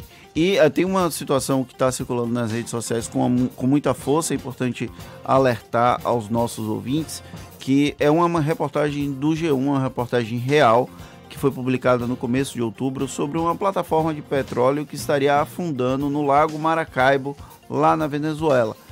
É impossível que o óleo dessa plataforma que estaria afundando no Lago Maracaibo chegue na costa brasileira. É impossível que isso aconteça. Então, por favor, as pessoas que estão recebendo essas informações nas redes sociais, tomem muito cuidado. O Lago Maracaibo fica dentro do continente. Para sair do Lago Maracaibo, o óleo ia precisar ser canalizado para fora, para o Oceano, para o Mar do Caribe, para do Mar do Caribe chegar ao Oceano Atlântico. Então é impossível que isso esteja acontecendo Tome muito cuidado ao repassar essa informação. Ainda nesse contexto da catástrofe ambiental provocada por esse derramamento de óleo, a gente falou hoje mais cedo, no início do programa, na primeira hora, que pesquisadores da Universidade Federal da Bahia encontraram presença do óleo que atinge as praias do Nordeste nos aparelhos digestivo e respiratório de peixes e mariscos recolhidos em Praia do Forte, Itacimirim, Guarajuba. São dados da pesquisa que foram divulgados pelo professor e pesquisador Francisco Kelmo, diretor do Instituto de Biologia da UFBA, e com quem conversamos agora por telefone. Bom dia, professor Francisco Kelmo, muito obrigado por aceitar o nosso convite. Eu que agradeço, a população merece esclarecimento. Então, existe uma orientação dos pesquisadores para que a população não se alimente desses peixes aí em, de áreas afetadas pelo óleo por medida de precaução. Agora, é uma precaução meio difícil de colocar em prática, uma vez que muitas vezes os peixes ou os mariscos nos chegam sem a gente saber de onde que eles estão chegando, exatamente. Ou seja, é uma recomendação que pode se estender para todos os pescados? O senhor acredita que a gente possa chegar a esse nível, professor? Eu espero que não. Eu espero que não. A nossa recomendação ela é bem pontual, tá? É exatamente para aquele produtor artesanal que pesca exatamente naquela região unicamente, retira o seu sustento, ele pesca para sobreviver, para comer, para alimentar sua família, e o excedente ele vende para a população. Ah, então, é esse tipo de pescado que a gente tem, maior, tem que ter o maior cuidado, porque ele não passa por nenhuma inspeção de vigilância sanitária. É aquele pescado que a gente prefere comprar porque ele é fresco, ele é extraído naquela hora, mas temos que ter esse cuidado, porque infelizmente o controle, ele é, como vocês colocaram aí mais cedo, houve uma morosidade do governo em tomar as ações necessárias para evitar essa contaminação de tão grande escala. Só no nosso litoral baiano, agora são mais de 250 quilômetros de linha de costa que foram afetados.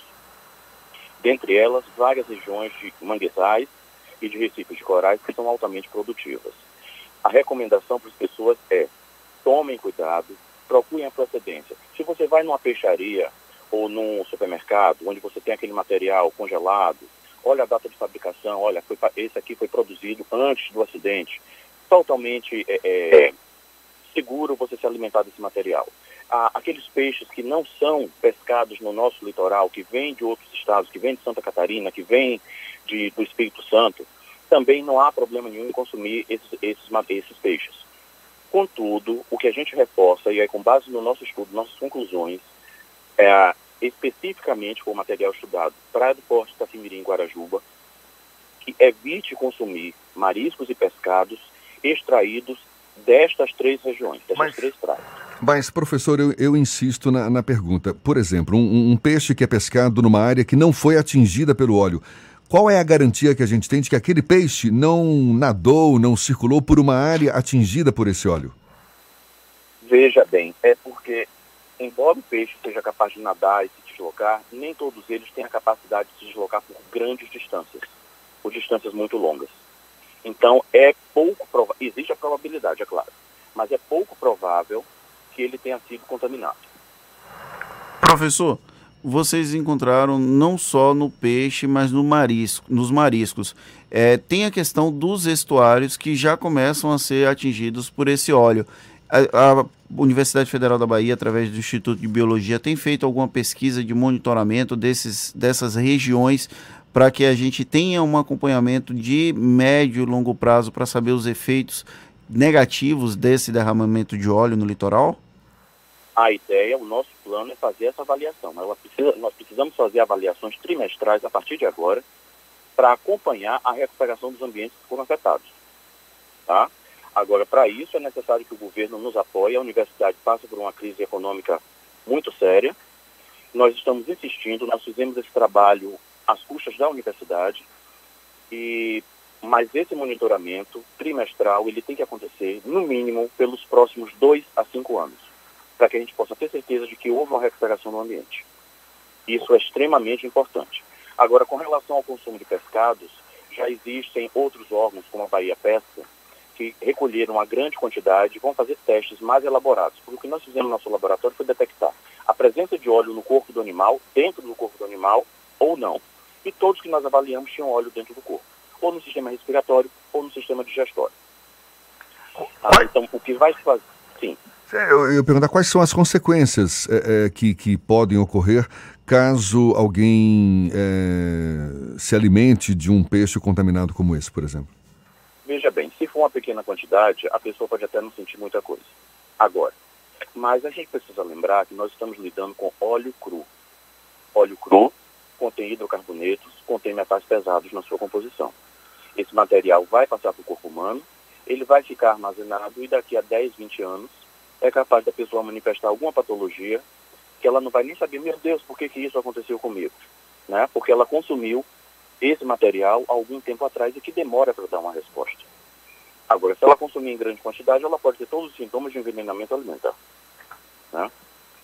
É grave. A situação é muito grave. Nós estamos lidando com uma substância muito tóxica e a, por isso é essa nossa insistência em advertir as pessoas e pedir um pouco de paciência no consumo de frutos do mar. A, a, o, o mar, na verdade, ele acaba sendo o início de, de uma cadeia é, bem grande dentro da, da questão da cadeia alimentar. Isso pode ter impacto em outros tipos de alimentos? O senhor acredita que há possibilidade de contaminações cruzadas eventualmente no futuro? Olhe, é uma pergunta um pouco difícil da gente responder com exatidão. Né? O cientista não pode arriscar. Mas, de acordo com o que a gente tem na literatura, sim. Porque esses materiais, eles não são é, excretados pelo corpo. Eles se armazenam nos órgãos dos animais que consomem. Então, a proporção que um peixe maior se alimenta de um peixinho menor e o peixe maior se alimenta desse segundo peixe, você vai passando esse material de um nível trófico para outro nível trófico. Então, você pode ter aí, daqui a dois anos, um peixe que se alimentou hoje de algum outro que tinha se alimentado de material tóxico e ele ainda está contaminado e está sobrevivendo com as sequelas dessa contaminação. Felizmente, a comunidade de invertebrados, né, onde a maioria dos mariscos são caranguejo, siri, lagosta, polvo, eles fazem parte, são animais que se reproduzem muito rápido.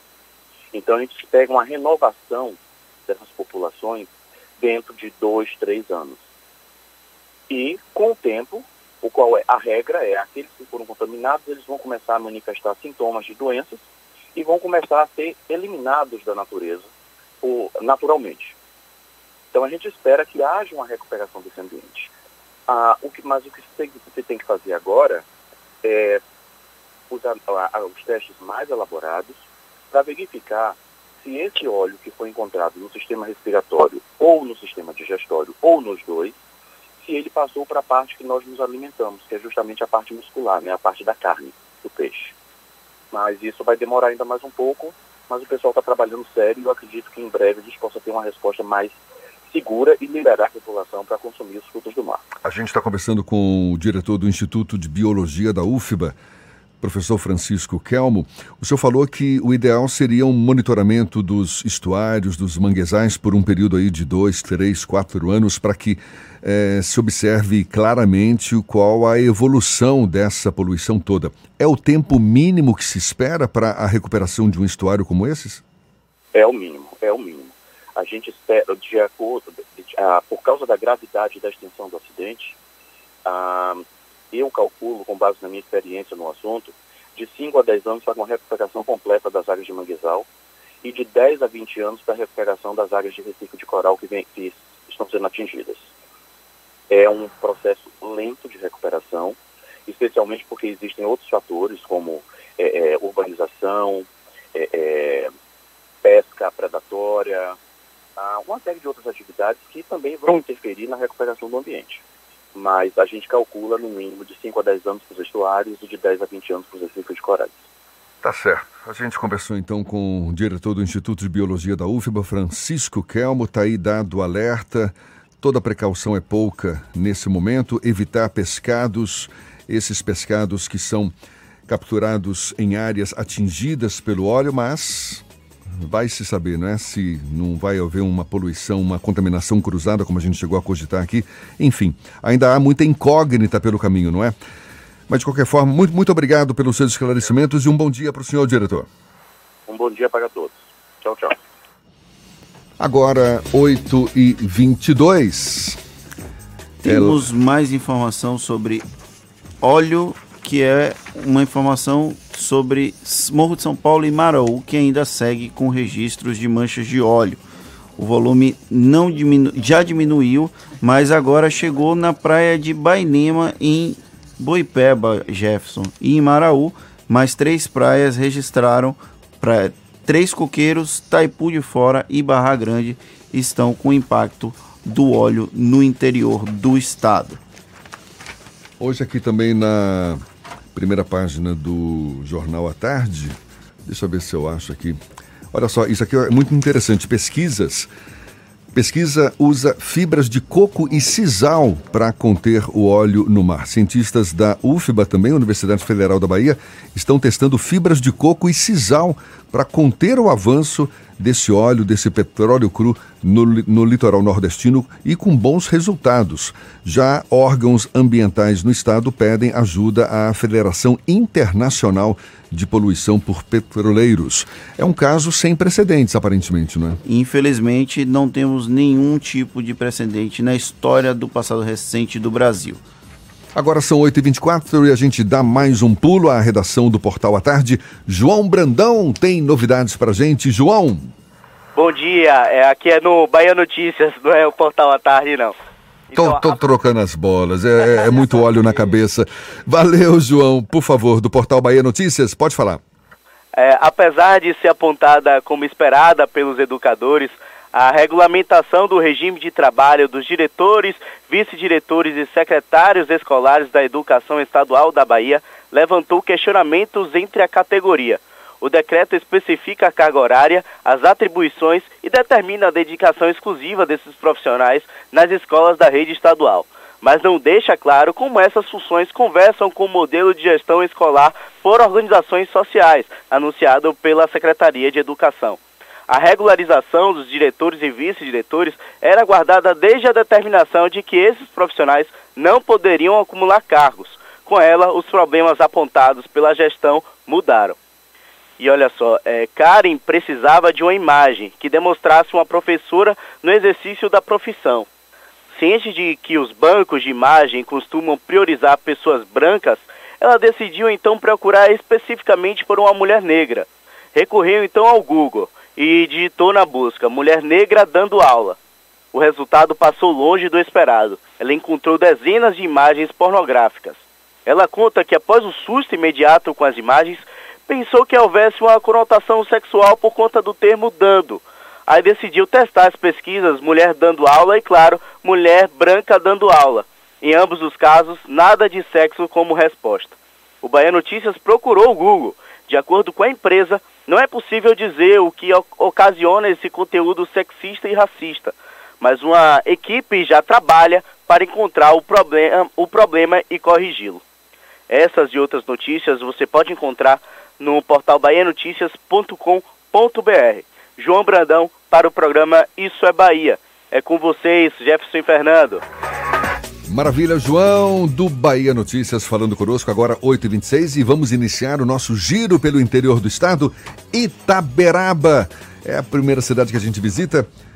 Vamos lá? Sérgio não, então, então, antes, caiu, antes, antes da gente caiu, recuperar caiu. o link com o Sérgio. Um olha... incêndio de grandes proporções atinge uma área de vegetação na zona rural da cidade de Abaré, no norte do estado. De acordo com a Defesa Civil, equipes do Corpo de Bombeiros das cidades de Paulo Afonso e Juazeiro foram acionadas para combater o fogo que teria se iniciado na tarde de ontem.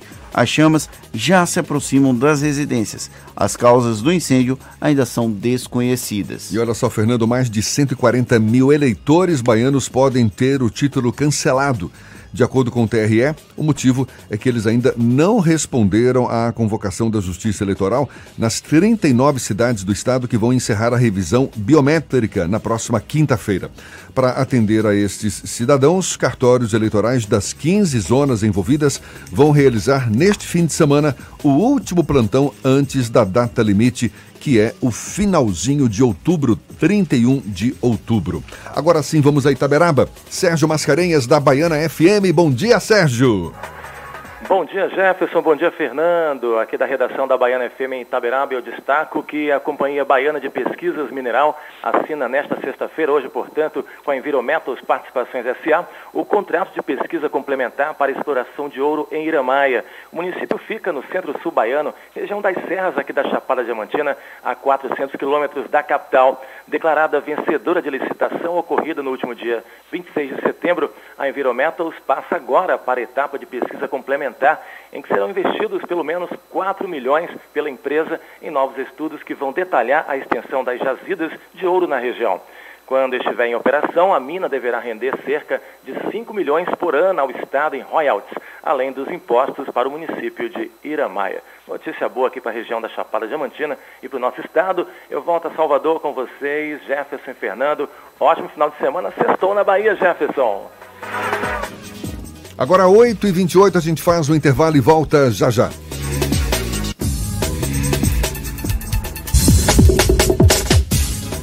Você está ouvindo Isso é Bahia. Chance única Bahia VIP. Não deixe passar. Corra para aproveitar. Super lotes de seminovos com parcelas ideais para você. Lote 1, Sandero Agile ou Siena Fire com parcelas de 399. Lote 2, Etios HB20 ou Lifan X60, parcelas de 799. Lote 3, Renegade e X35 ou Corolla, parcelas de 999. Bahia VIP Veículos, Avenida Barros Reis Retiro. Fone 3045 5999. Consulte condições na concessionária. No trânsito a vida vem primeiro. Corpo é magro, se o músculo é fraco, o que a gente quer? Saúde! O que a gente quer? Saúde! Coba Vital, presente no dia a dia. Coba Vital, pra toda a sua família, pra melhorar Coba Vital. Coba Vital é um estimulante de apetite para crianças e adultos que desejam crescer e ter o peso adequado. Coba Vital, para aumentar a fome de saúde. Coba Vital é um medicamento. Seu uso pode trazer riscos. Procure o um médico e farmacêutico. Leia a bula. A missão é vender tudo. As cinco maiores marcas se juntaram para você sair de carro novo. Batalha das grandes marcas. Na Avenida Luiz Eduardo, neste sábado, 26 de outubro. Baviera Volkswagen, Bruni Renault, Columbia Chevrolet, Cressalto Fiat e Morena Ford. Em condições imperdíveis. São mil carros, bônus de 18 mil reais. Taxa zero em 24 meses. Primeira parcela para 2020. 10 mil no seu usado. Avenida Luiz Eduardo, no pátio da Morena Ford e Columbia Chevrolet. Consulte com sua marca preferida as condições de negociações disponíveis. No trânsito, dê sentido à vida. Alô, Salvador! Salvador, vamos descer no sábado para Jerônimo e Márcia Castro? Bora, no comércio, né? Uma das áreas que estão sendo requalificadas pela prefeitura no centro histórico, estou certo? Certíssimo! Programação de graça no fim de semana na Praça da Inglaterra, Avenida Estados Unidos e Avenida da França. Parte do projeto Vem pro Centro. Massa, e que horas vai ser? Os shows a partir das quatro da tarde do sábado, mas antes, pela manhã, vai ter a Feira Criativa e o Brechó Parque. E no domingo, soube que tem mais programação. Tem, sim, senhor. A partir das 10 da manhã tem atração especial para criançada, com circuito de mini bike, brinquedos, jogos e shows infantis. Não esqueça que durante o dia vai ter também exposição de carros antigos, que eu adoro. E na noite de domingo tem mais shows, viu, Salvador? Edson Gomes, DJ Telefunk Soul, a Tocha. Já quero ir para todos. Tá tudo no site. Vem pro centro.com.br. Prefeitura de Salvador. A prefeitura que mais trabalha no Brasil. Quer sair de Toyota? A hora é agora. Condições nunca anunciadas pela Terra Forte. Toda a linha Yaris com o menor preço é garantido. Na troca do seu usado por um Yaris, você ganha até 5 mil reais de bônus ou emplacamento total mais 3 mil em acessórios. Yaris com condições inéditas só na Terra Forte. E ainda, seminovos com entrada em 10 vezes no cartão, transferência grátis e bônus de 500 reais em acessórios. Aproveite, é só esta semana. Terra Forte, paralela Magalhães Neto e Lauro de Freitas. É mais Toyota. No trânsito dê sentido à vida. A tarde FM.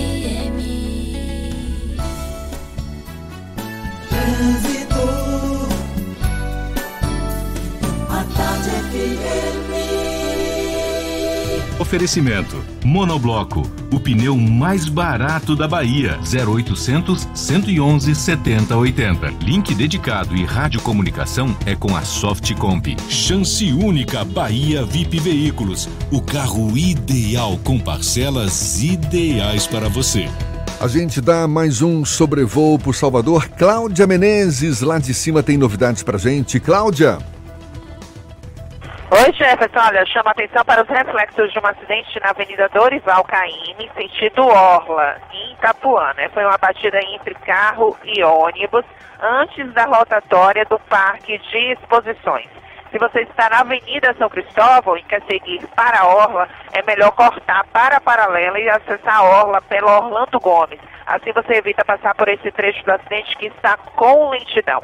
Final da Avenida Paralela em direção à rodoviária, muito carregado agora esse trecho final. Então, por isso, se você está na paralela, corte no Imbuí para sair na orla. Depois você pode cortar pelo Estepe de novo para chegar na região do Iguatemi. Tem bastante lentidão aqui no final da Avenida Paralela agora em direção ao terminal rodoviário. As ofertas da hora Fiat estão bombando. Consulte condições em ofertas.fiat.com.br. No trânsito, dê sentido à vida. Jefferson, com você. Obrigado, Cláudia. A Tarde FM de carona com quem ouve e gosta. Voltamos a apresentar Isso é Bahia. Um papo claro e objetivo sobre os acontecimentos mais importantes do dia. Sexta-feira, fim de semana, batendo na porta, opções para se divertir não faltam e uma delas eu dou aqui para vocês. É que está em cartaz em Salvador o espetáculo Sentimento Sertão, montagem que leva ao palco música, poesia, causos, com o ator e apresentador Matheus Boa Sorte e o sanfoneiro Daniel Frota. O espetáculo pode ser visto amanhã, às 8 horas da noite, no Teatro Módulo, com ingressos a 50 reais a inteira. O ator e apresentador Matheus Boa Sorte é nosso convidado aqui no Isso é Bahia. Seja bem-vindo. Bom dia, Matheus. Bom dia, Jefferson. Bom dia, Fernando. Que satisfação estar aqui na Tarde FM, estar aqui no Isso é Bahia, com dois jornalistas que, que admiro, que respeito. E Fernando já conhecia, mas satisfação imensa, viu, Jefferson, vê-lo pessoalmente. Você, sem sombra de dúvidas, é uma grande referência para o jornalismo baiano. Ah, muito obrigado. Você é nascido no sertão baiano, ou seja, esse sentimento sertão tem a ver com o seu sentimento com o sertão? Muito. Eu tenho uma satisfação e um orgulho imenso de ser lá de Guanambi. Inclusive, estava por lá ontem, estava chovendo em Guanambi. E chuva no sertão é um dos maiores e melhores espetáculos que a gente sertaneja passa por, durante todo o ano aguardando. E esse espetáculo conta a minha verdade, histórias reais que eu colecionei nessas minhas andanças pelo Brasil. E o espetáculo também contextualiza um pouco do porquê desse amor pelo sertão, da minha, da, da, das tantas simbologias que, a, que vivi na minha infância e que hoje carrego comigo em lembranças que tento externar na TV, na música, no teatro, na literatura. Tem um pouquinho de tudo. Esse final de semana é o último dessa A primeira última. etapa. Vai ter mais apresentações do Sentimento Sertão no futuro? Você está planejando continuar com uma turnê, digamos assim? Olha, é, dessa primeira turnê em Salvador é a última apresentação. Já tivemos três sábados aí, onde a convivência com as pessoas no teatro foi muito legal. O retorno está sendo muito positivo. A gente deve voltar a Salvador no primeiro semestre do ano que vem com outra pequena turnê. E aí vou começar a visitar o interior do nosso estado, né? Ansioso para ir para Guanambi, para ir para Catité, para ir para Vitória da Conquista, Eunápolis, Barreiras. É, levar um pouco da mensagem dessa gente para essa gente, né? Às vezes a gente brinca assim, tem aquele ditado que santo de casa não faz milagre. Faz sim. Faz e faz muito. e é exatamente por isso que eu quero mostrar para essa gente sertaneja que o orgulho que eles carregam dentro de si, por serem de onde são, deve ser ainda maior. O que, tem... que você conta nesse espetáculo? Eu ia perguntar isso. Os causos, né? Causos sempre são muito bem-vindos. Ou seja, tem uma pegada de humor esse espetáculo também? São sete histórias. Hum. Eu vou te dizer que cinco, quatro delas têm muito humor. As pessoas, três têm muito humor Três tem um, um certo drama e um, uma mensagem que é a última mensagem é uma mensagem da esperança. Para as pessoas saírem de lá com essa. As pessoas dão uma risada, as pessoas se emocionam. Muita gente chora no espetáculo, muita gente dá muita gargalhada no, no, espetáculo. E a mensagem final é sair de lá acreditando nos sonhos, né? Nós somos capazes de fazer tudo aquilo que quisermos fazer. E eu, as histórias que eu conto lá são de pessoas que tinham todos os motivos do mundo para chorar, mas andam por aí sorrindo e inspirando. E é essa a mensagem que o espetáculo transmite, mas as pessoas vão come no espetáculo, bebe no espetáculo. Eu brinco que é o único espetáculo all inclusive do teatro, mas all inclusive até que acaba, né? Que é um pote de rapadura e um litro de pinga, mas esse litro de pinga acaba, o pacote de rapadura também. também. E aí histórias incríveis, canções, poesias, vale a pena quem está nos, nos escutando agora, nos assistindo, dá um pulo no Teatro Módulo esse sábado, que eu tenho certeza que vão gostar bastante. Maravilha. Você está acompanhado do sanfoneiro Daniel Frota. Isso, Daniel Só vocês Frota. dois no palco? Só nós dois no palco. Só nós dois. Mas a gente se multiplica ali no palco para preencher. O cenário é, é, lindíssimo da Renata Mota, a produção é da Carambola Produções, da minha amiga Milena Leão e também da Araticume de Gestão, que é a empresa aí que cuida das, dos, meus, dos meus sonhos, das minhas ideias malucas. E tá, tá bem bonito, tá, tá realmente uma realização. E é um espetáculo muito interativo. Eu chamo o povo a todo momento para participar comigo. Eu gosto muito de gente, Jefferson. Muito. Às vezes a gente faz TV toda semana, com grandes índices de audiência, mas você tá ali no teatro com 200 pessoas na sua frente. No mês de junho também eu faço minha turnê junina pela Bahia cantando, e você pega público de 5, 6, 7, 10 mil pessoas. O calor das pessoas, olho a olho com você, não há dinheiro que pague. Exatamente, você falou que esse espetáculo é resultado muito das suas viagens que fez aí pelo interior do estado e muitas dessas viagens por conta do seu trabalho também pela TV, não é? Gravação de, de, reportagens, ou seja, além desse conteúdo jornalístico, você acabou absorvendo muito dessa cultura que você encontrou para resultar nesse espetáculo. Sim, o Dendê na Mochila, que já está no, no, ar há quase cinco anos na TV Aratu, indo agora, começando agora a sua sexta temporada, é um, é um programa que nasceu para ser um programa de turismo. E com um ano de programa, eu percebi que o programa, na verdade, era um programa de comportamento. O, os grandes protagonistas do nosso programa, não vou nem dizer que é a cachoeira que a gente mostra na bonita Chapada Diamantina, mas é, sem sombra de dúvida, as pessoas que moram ali perto. Uma gente sábia, uma gente inteligente, a gente do sertão. Eu, eu chamo essas pessoas de doutores da arte de viver. E por programa eu conto a história de quatro ou cinco doutores da arte de viver. E esses doutores, além de me inspirar para a vida, inspiraram meu primeiro livro, muitas das minhas canções na música também contam essas histórias, as poesias e agora o espetáculo. Eu exemplifico aí, das sete histórias, uma é uma história minha, outra é história de um parente meu, e, é, e, e tem cinco histórias de sertanejos, nascidos ou não no sertão, porque eu, eu, costumo dizer que o sertão não é um lugar de Brasil onde costuma chover pouco. O sertão é um estado de espírito, um sentimento fundamentado em fé, coragem, persistência, sorriso estampado no rosto e um pouco de malícia. Maravilha. E cada um desses cinco personagens centrais me mostraram um pilar desse sentimento. E é isso que a gente mostra pro povo no teatro. Quem que nasceu primeiro, o ator ou o jornalista? Nasceu primeiro, eu acho que foi o, o, o, o, rapaz, é difícil, viu? Eu comecei no rádio com 11 anos, lá em Guanambi numa história bacana que eu conto no teatro também. Comecei a cantar também com 11 anos e comecei a fazer teatro com 12. Eu faço hoje, aos 26, exatamente o que eu fazia aos 11 anos. Obviamente, fazer teatro de escola, hoje teatro maior. Fazia uma, uma rádiozinha comunitária pequena lá na minha cidade. Hoje estou numa emissora de TV a nível estadual de relevância. Fiquei um ano e meio fixo no SBT Nacional. Foi a primeira vez que uma afiliada do SBT produziu um, um, um, um programa que foi exibido de forma em rede. em rede, de forma contínua durante um ano e meio. Então faço exatamente as mesmas coisas e é exatamente isso que eu quero fazer daqui 15 anos. Então quando eu olho para trás e olho para frente, eu me vejo exatamente o mesmo Matheus o menino lá de Guanambi, eu brinco no espetáculo, nascido e criado na, no sítio Lagoa dos Patos, que não tinha nem lagoa e nem pato.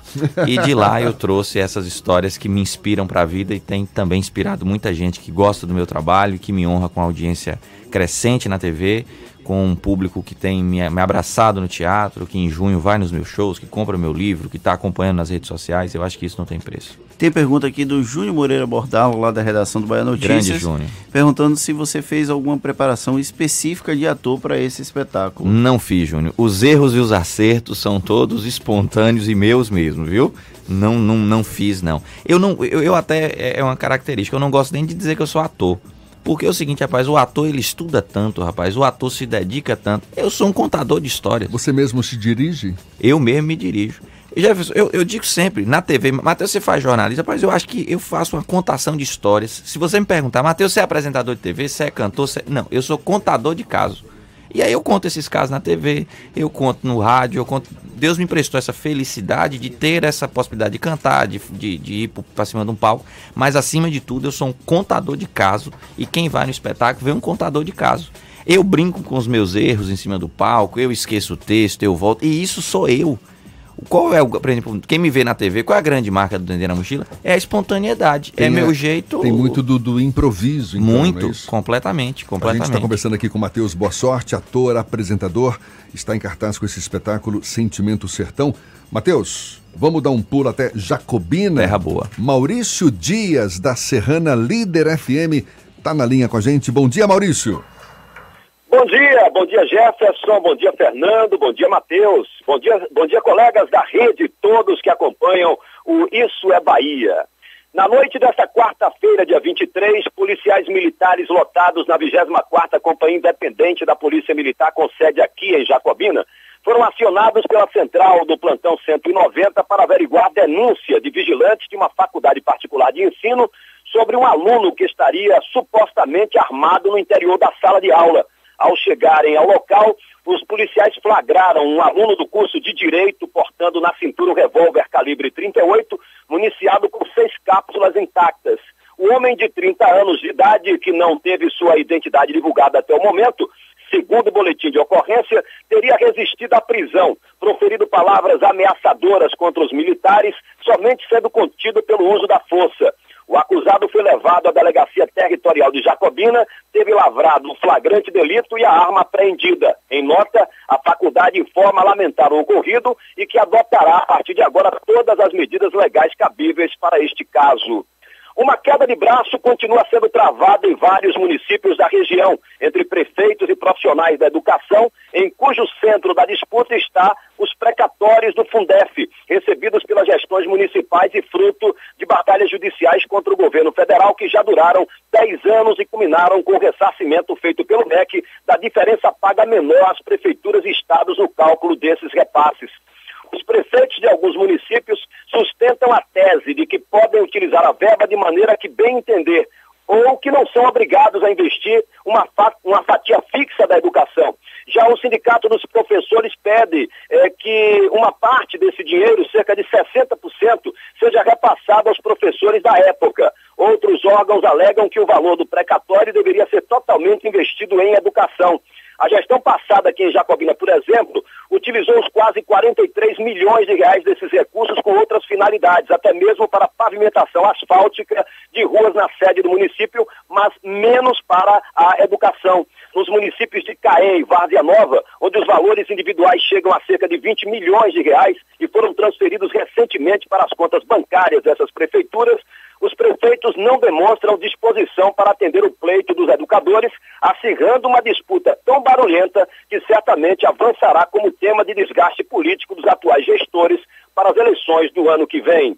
Da Rádio Serrana FM, Grupo J. Sidney de Comunicação em Jacobina, Maurício Dias para o Isso é Bahia.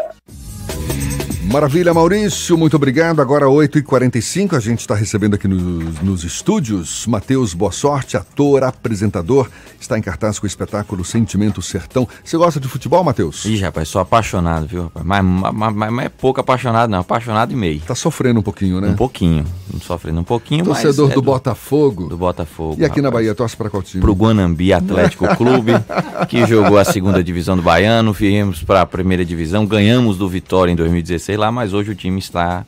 Mas na Bahia, se tiver que escolher um time, é o Guanambi. Tá Mas eu certo. sou. Se jogar Botafogo e seleção brasileira, eu sou Botafogo, rapaz. Já que você falou no Vitória, o Vitória vai, a- vai, vai a campo hoje. Aliás, não, vai a campo no domingo.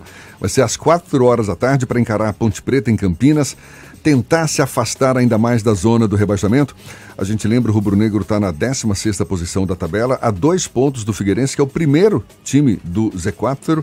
E para esse duelo, o técnico Geninho pode ter o retorno do lateral direito Van, do volante Lucas Cândido e do atacante Jordi Caicedo, que já estão recuperados de lesão, Fernando. Tem notícias do Bahia também. O lateral esquerdo Moisés, já recuperado da lesão muscular, está em processo de transição física e não vai estar à disposição do técnico Roger Machado para o jogo de amanhã contra o Internacional na Arena Fonte Nova. O treinador espera contar com o lateral apenas no duelo do próximo dia 31 diante do Santos na Vila Belmiro. Substituto para a vaga de Moisés ainda não foi definido. Você conta histórias de futebol, seja no espetáculo ou pelas suas andanças aí, suas gravações, suas reportagens também, Matheus? Nesse espetáculo, não, mas eu no- por exemplo, meu próximo livro que eu devo lançar em meados do primeiro trimestre de 2020, eu conto uma história de meu pai quando era jogador de futebol lá em Guanambi e foram até Urandi, cidade vizinha, jogar um jogo e o campo ficava muito perto da linha de trem. E o povo de Guanambi, do time, nunca tinha visto um trem. Quando o trem passava, passou, o pessoal abandonou o jogo e correu para a beira do campo para ver o trem. E aí eu conto essa história aí, entre outras. Aí. Isso é Maravilha. verdade, isso aí. É E você joga futebol também? Joguei muito. Eu tive uma, uma lesão que eu tive que colocar um prótese no braço direito, já tem 10 anos, depois eu dei uma desanimada. Mas sempre fui, era bom jogador, viu, Jefferson? É, era jogava em qual posição? Jogava de lateral direito no campo e de ala direito na quadra. Corria Olha. muito. Hoje em dia eu não tô aguentando mais muita coisa, não. Mas eu acho que o toque de bola, a inteligência de jogo ainda deve ter. Deve ter o quê? Uns 3 anos que eu bati um baba, viu, Fernando? Se tiver o baba lá do Bahia Notícia, pode me chamar que eu vou. Rapaz, Nem que for para tomar. garanto, não, porque Aham. lá o pessoal é tudo perna de pau. A gente teve tem um, um de A começar que por Fernando, quase né? foi jogador profissional. A última vez que eu joguei bola, a pessoa que estava jogando comigo saiu machucada, então eu- depois disso eu desisti. Tem uns 10 anos que eu não jogo bola. Então, se eu for pra lá, eu sou craque, viu? é o lugar que eu tenho que jogar bola.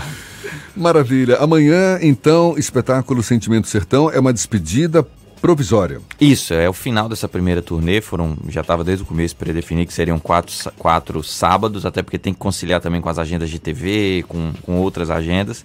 Mas é o, é o último espetáculo, é a última apresentação. E a minha felicidade grande vai ser, claro, contar com a presença de você que nos escuta nas ondas do A Tarde FM. Vá para o teatro, leve a família. É um espetáculo que, que vai deixar você feliz, que vai deixar você emocionado e principalmente vai deixar você sair do teatro com um sentimento de esperança de que a vida está aí para ser vivida e que a gente tem que olhar para cima e levantar o peito e ir embora, porque tem, tem que caminhar, tem que caminhar. E são muitas as histórias lá que vão fazer o povo que está nos ouvindo é, criar um, um, elo de inspiração para seguir a caminhada e essa jornada tão bonita que é a jornada da vida. Maravilha. Matheus, boa sorte, muita sorte, já tem sorte no nome, mais ainda na sua carreira de ator, apresentador, jornalista. Seja muito bem-vindo aqui conosco e muito bem-vindo também para todas as regiões aí que você visitar, é o que a gente deseja. Jeff, te agradeço, muito feliz em conhecer você, mandar um abraço pro Tardio, para todos aqui. Grande Fernando, obrigado também, me recebeu tão bem lá no, no, no Bahia Notícias, agora também aqui na Tarde FM. Uma satisfação enorme e fica realmente o meu convite para você que nos escuta neste sábado, 26 de outubro, pontualmente às 20 horas, chegue antes um pouquinho, no Teatro Módulo aqui na Magalhães Neto. Vá ver o Sentimento Sertão. Eu tenho certeza que você vai se emocionar, vai dar risada, vai cantar, vai ouvir poesia e vai refletir bastante sobre a vida. Você é meu convidado especial. Agora, 8h49, a gente dá sequência ao nosso giro pelo interior do estado. Vamos a Itabuna, sul da Bahia. Evandro Lima, da Interativa FM. Bom dia, Evandro. Bom dia, Jefferson. Bom dia, Fernando. Satisfação mais uma vez estar falando aqui direto de Itabuna com as notícias do sul da Bahia, Jefferson. Olha, um helicóptero do Exército fez pouso de emergência em Ilhéus nesta quinta. A aeronave apresentou falha mecânica e o piloto se viu obrigado a fazer o pouso de emergência na aldeia Tupinambá, Acuípe de Baixo, na região sul de Ilhéus, próximo a Olivença. O pouso ocorreu na tarde de ontem, causando enorme susto na comunidade.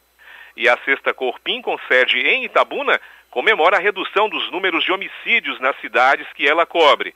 São 175 assassinatos em 2019 contra 261 em 2018, uma redução de 33%. Os crimes contra a vida acontecem principalmente pela guerra de facções criminosas.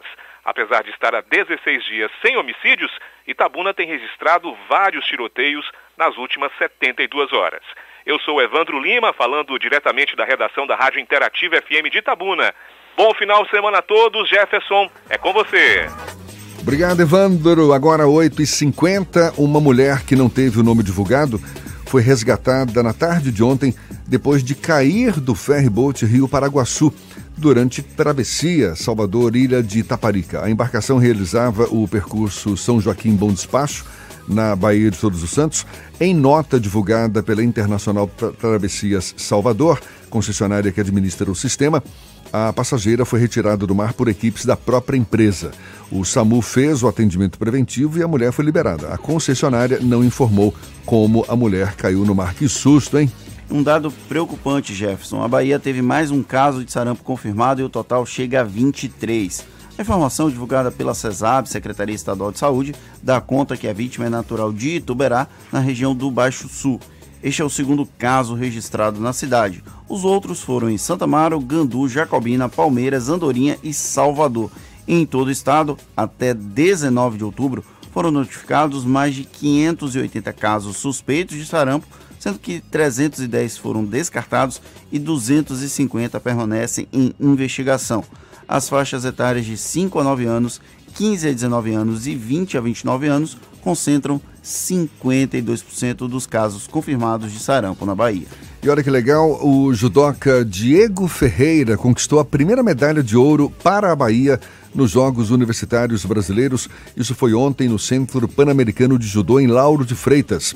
O aluno do curso de pós-graduação em Fisiologia do Exercício na rede Unigat de Ensino de Jequié disputou e venceu por Ipom todas as quatro lutas. Além da medalha de ouro, a Bahia ainda faturou duas de bronze na natação com a, com a aluna da Escola Baiana de Medicina e Saúde Pública, Massa Santos, e também o aluno da Unifax, Windson Teixeira Filho. Nesta sexta-feira, atletas de judô e natação de todo o país voltam a competir no Centro Pan-Americano de Judô e na piscina olímpica da Bonoco. Agora a gente continua com o nosso giro pelo interior.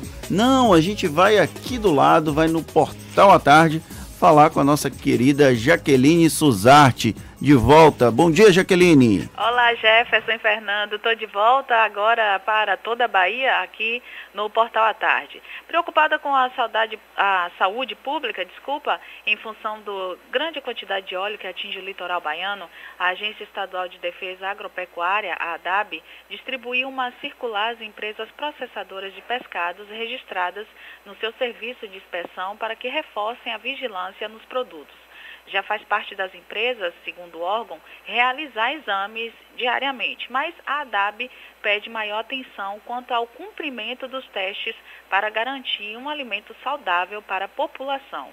E as contas da Prefeitura do município de Cansanção, de responsabilidade de Paulo Henrique Passos de Andrade, relativas ao exercício de 2018, foi rejeitada nesta quinta-feira pelo Tribunal de Contas dos Municípios. Segundo o relator, o conselheiro Francisco Neto, o prefeito extrapolou o limite para despesas total com o pessoal previsto na lei de responsabilidade fiscal. O gestor foi multado em 4 mil reais por irregularidades contestadas durante a análise das contas. Essas e outras notícias você encontra no portal atardeatarde.com.br. É com vocês. Muito obrigado, que agora seis, já cinco minutos para as nove horas. Acabou, Fernando. Mais um dia que o Isso é, mais um dia que o Isso é Bahia se encerra. Chegamos ao trigésimo episódio, trigésimo episódio, trigésimo programa nesta sexta-feira. Graças a Deus é sexta-feira. Um bom final de semana para todo mundo. A gente está de volta amanhã às 7 da manhã. Amanhã não. No, na segunda-feira, às 7 da manhã. Efeitos do óleo nas praias. para Salvador e a partir das 8 para todo o estado, contando as principais informações do dia para você começar o dia muito bem informado e com o tempero de Jefferson Beltrão. Maravilha! Muito obrigado pela companhia, pela parceria, pela confiança. Aproveite bem a sexta-feira, aproveite o fim de semana. Segunda-feira, a partir das 7, aqui para toda a região metropolitana de Salvador, a partir das 8 para toda a Bahia. Gente, muito obrigado, bom dia e até lá!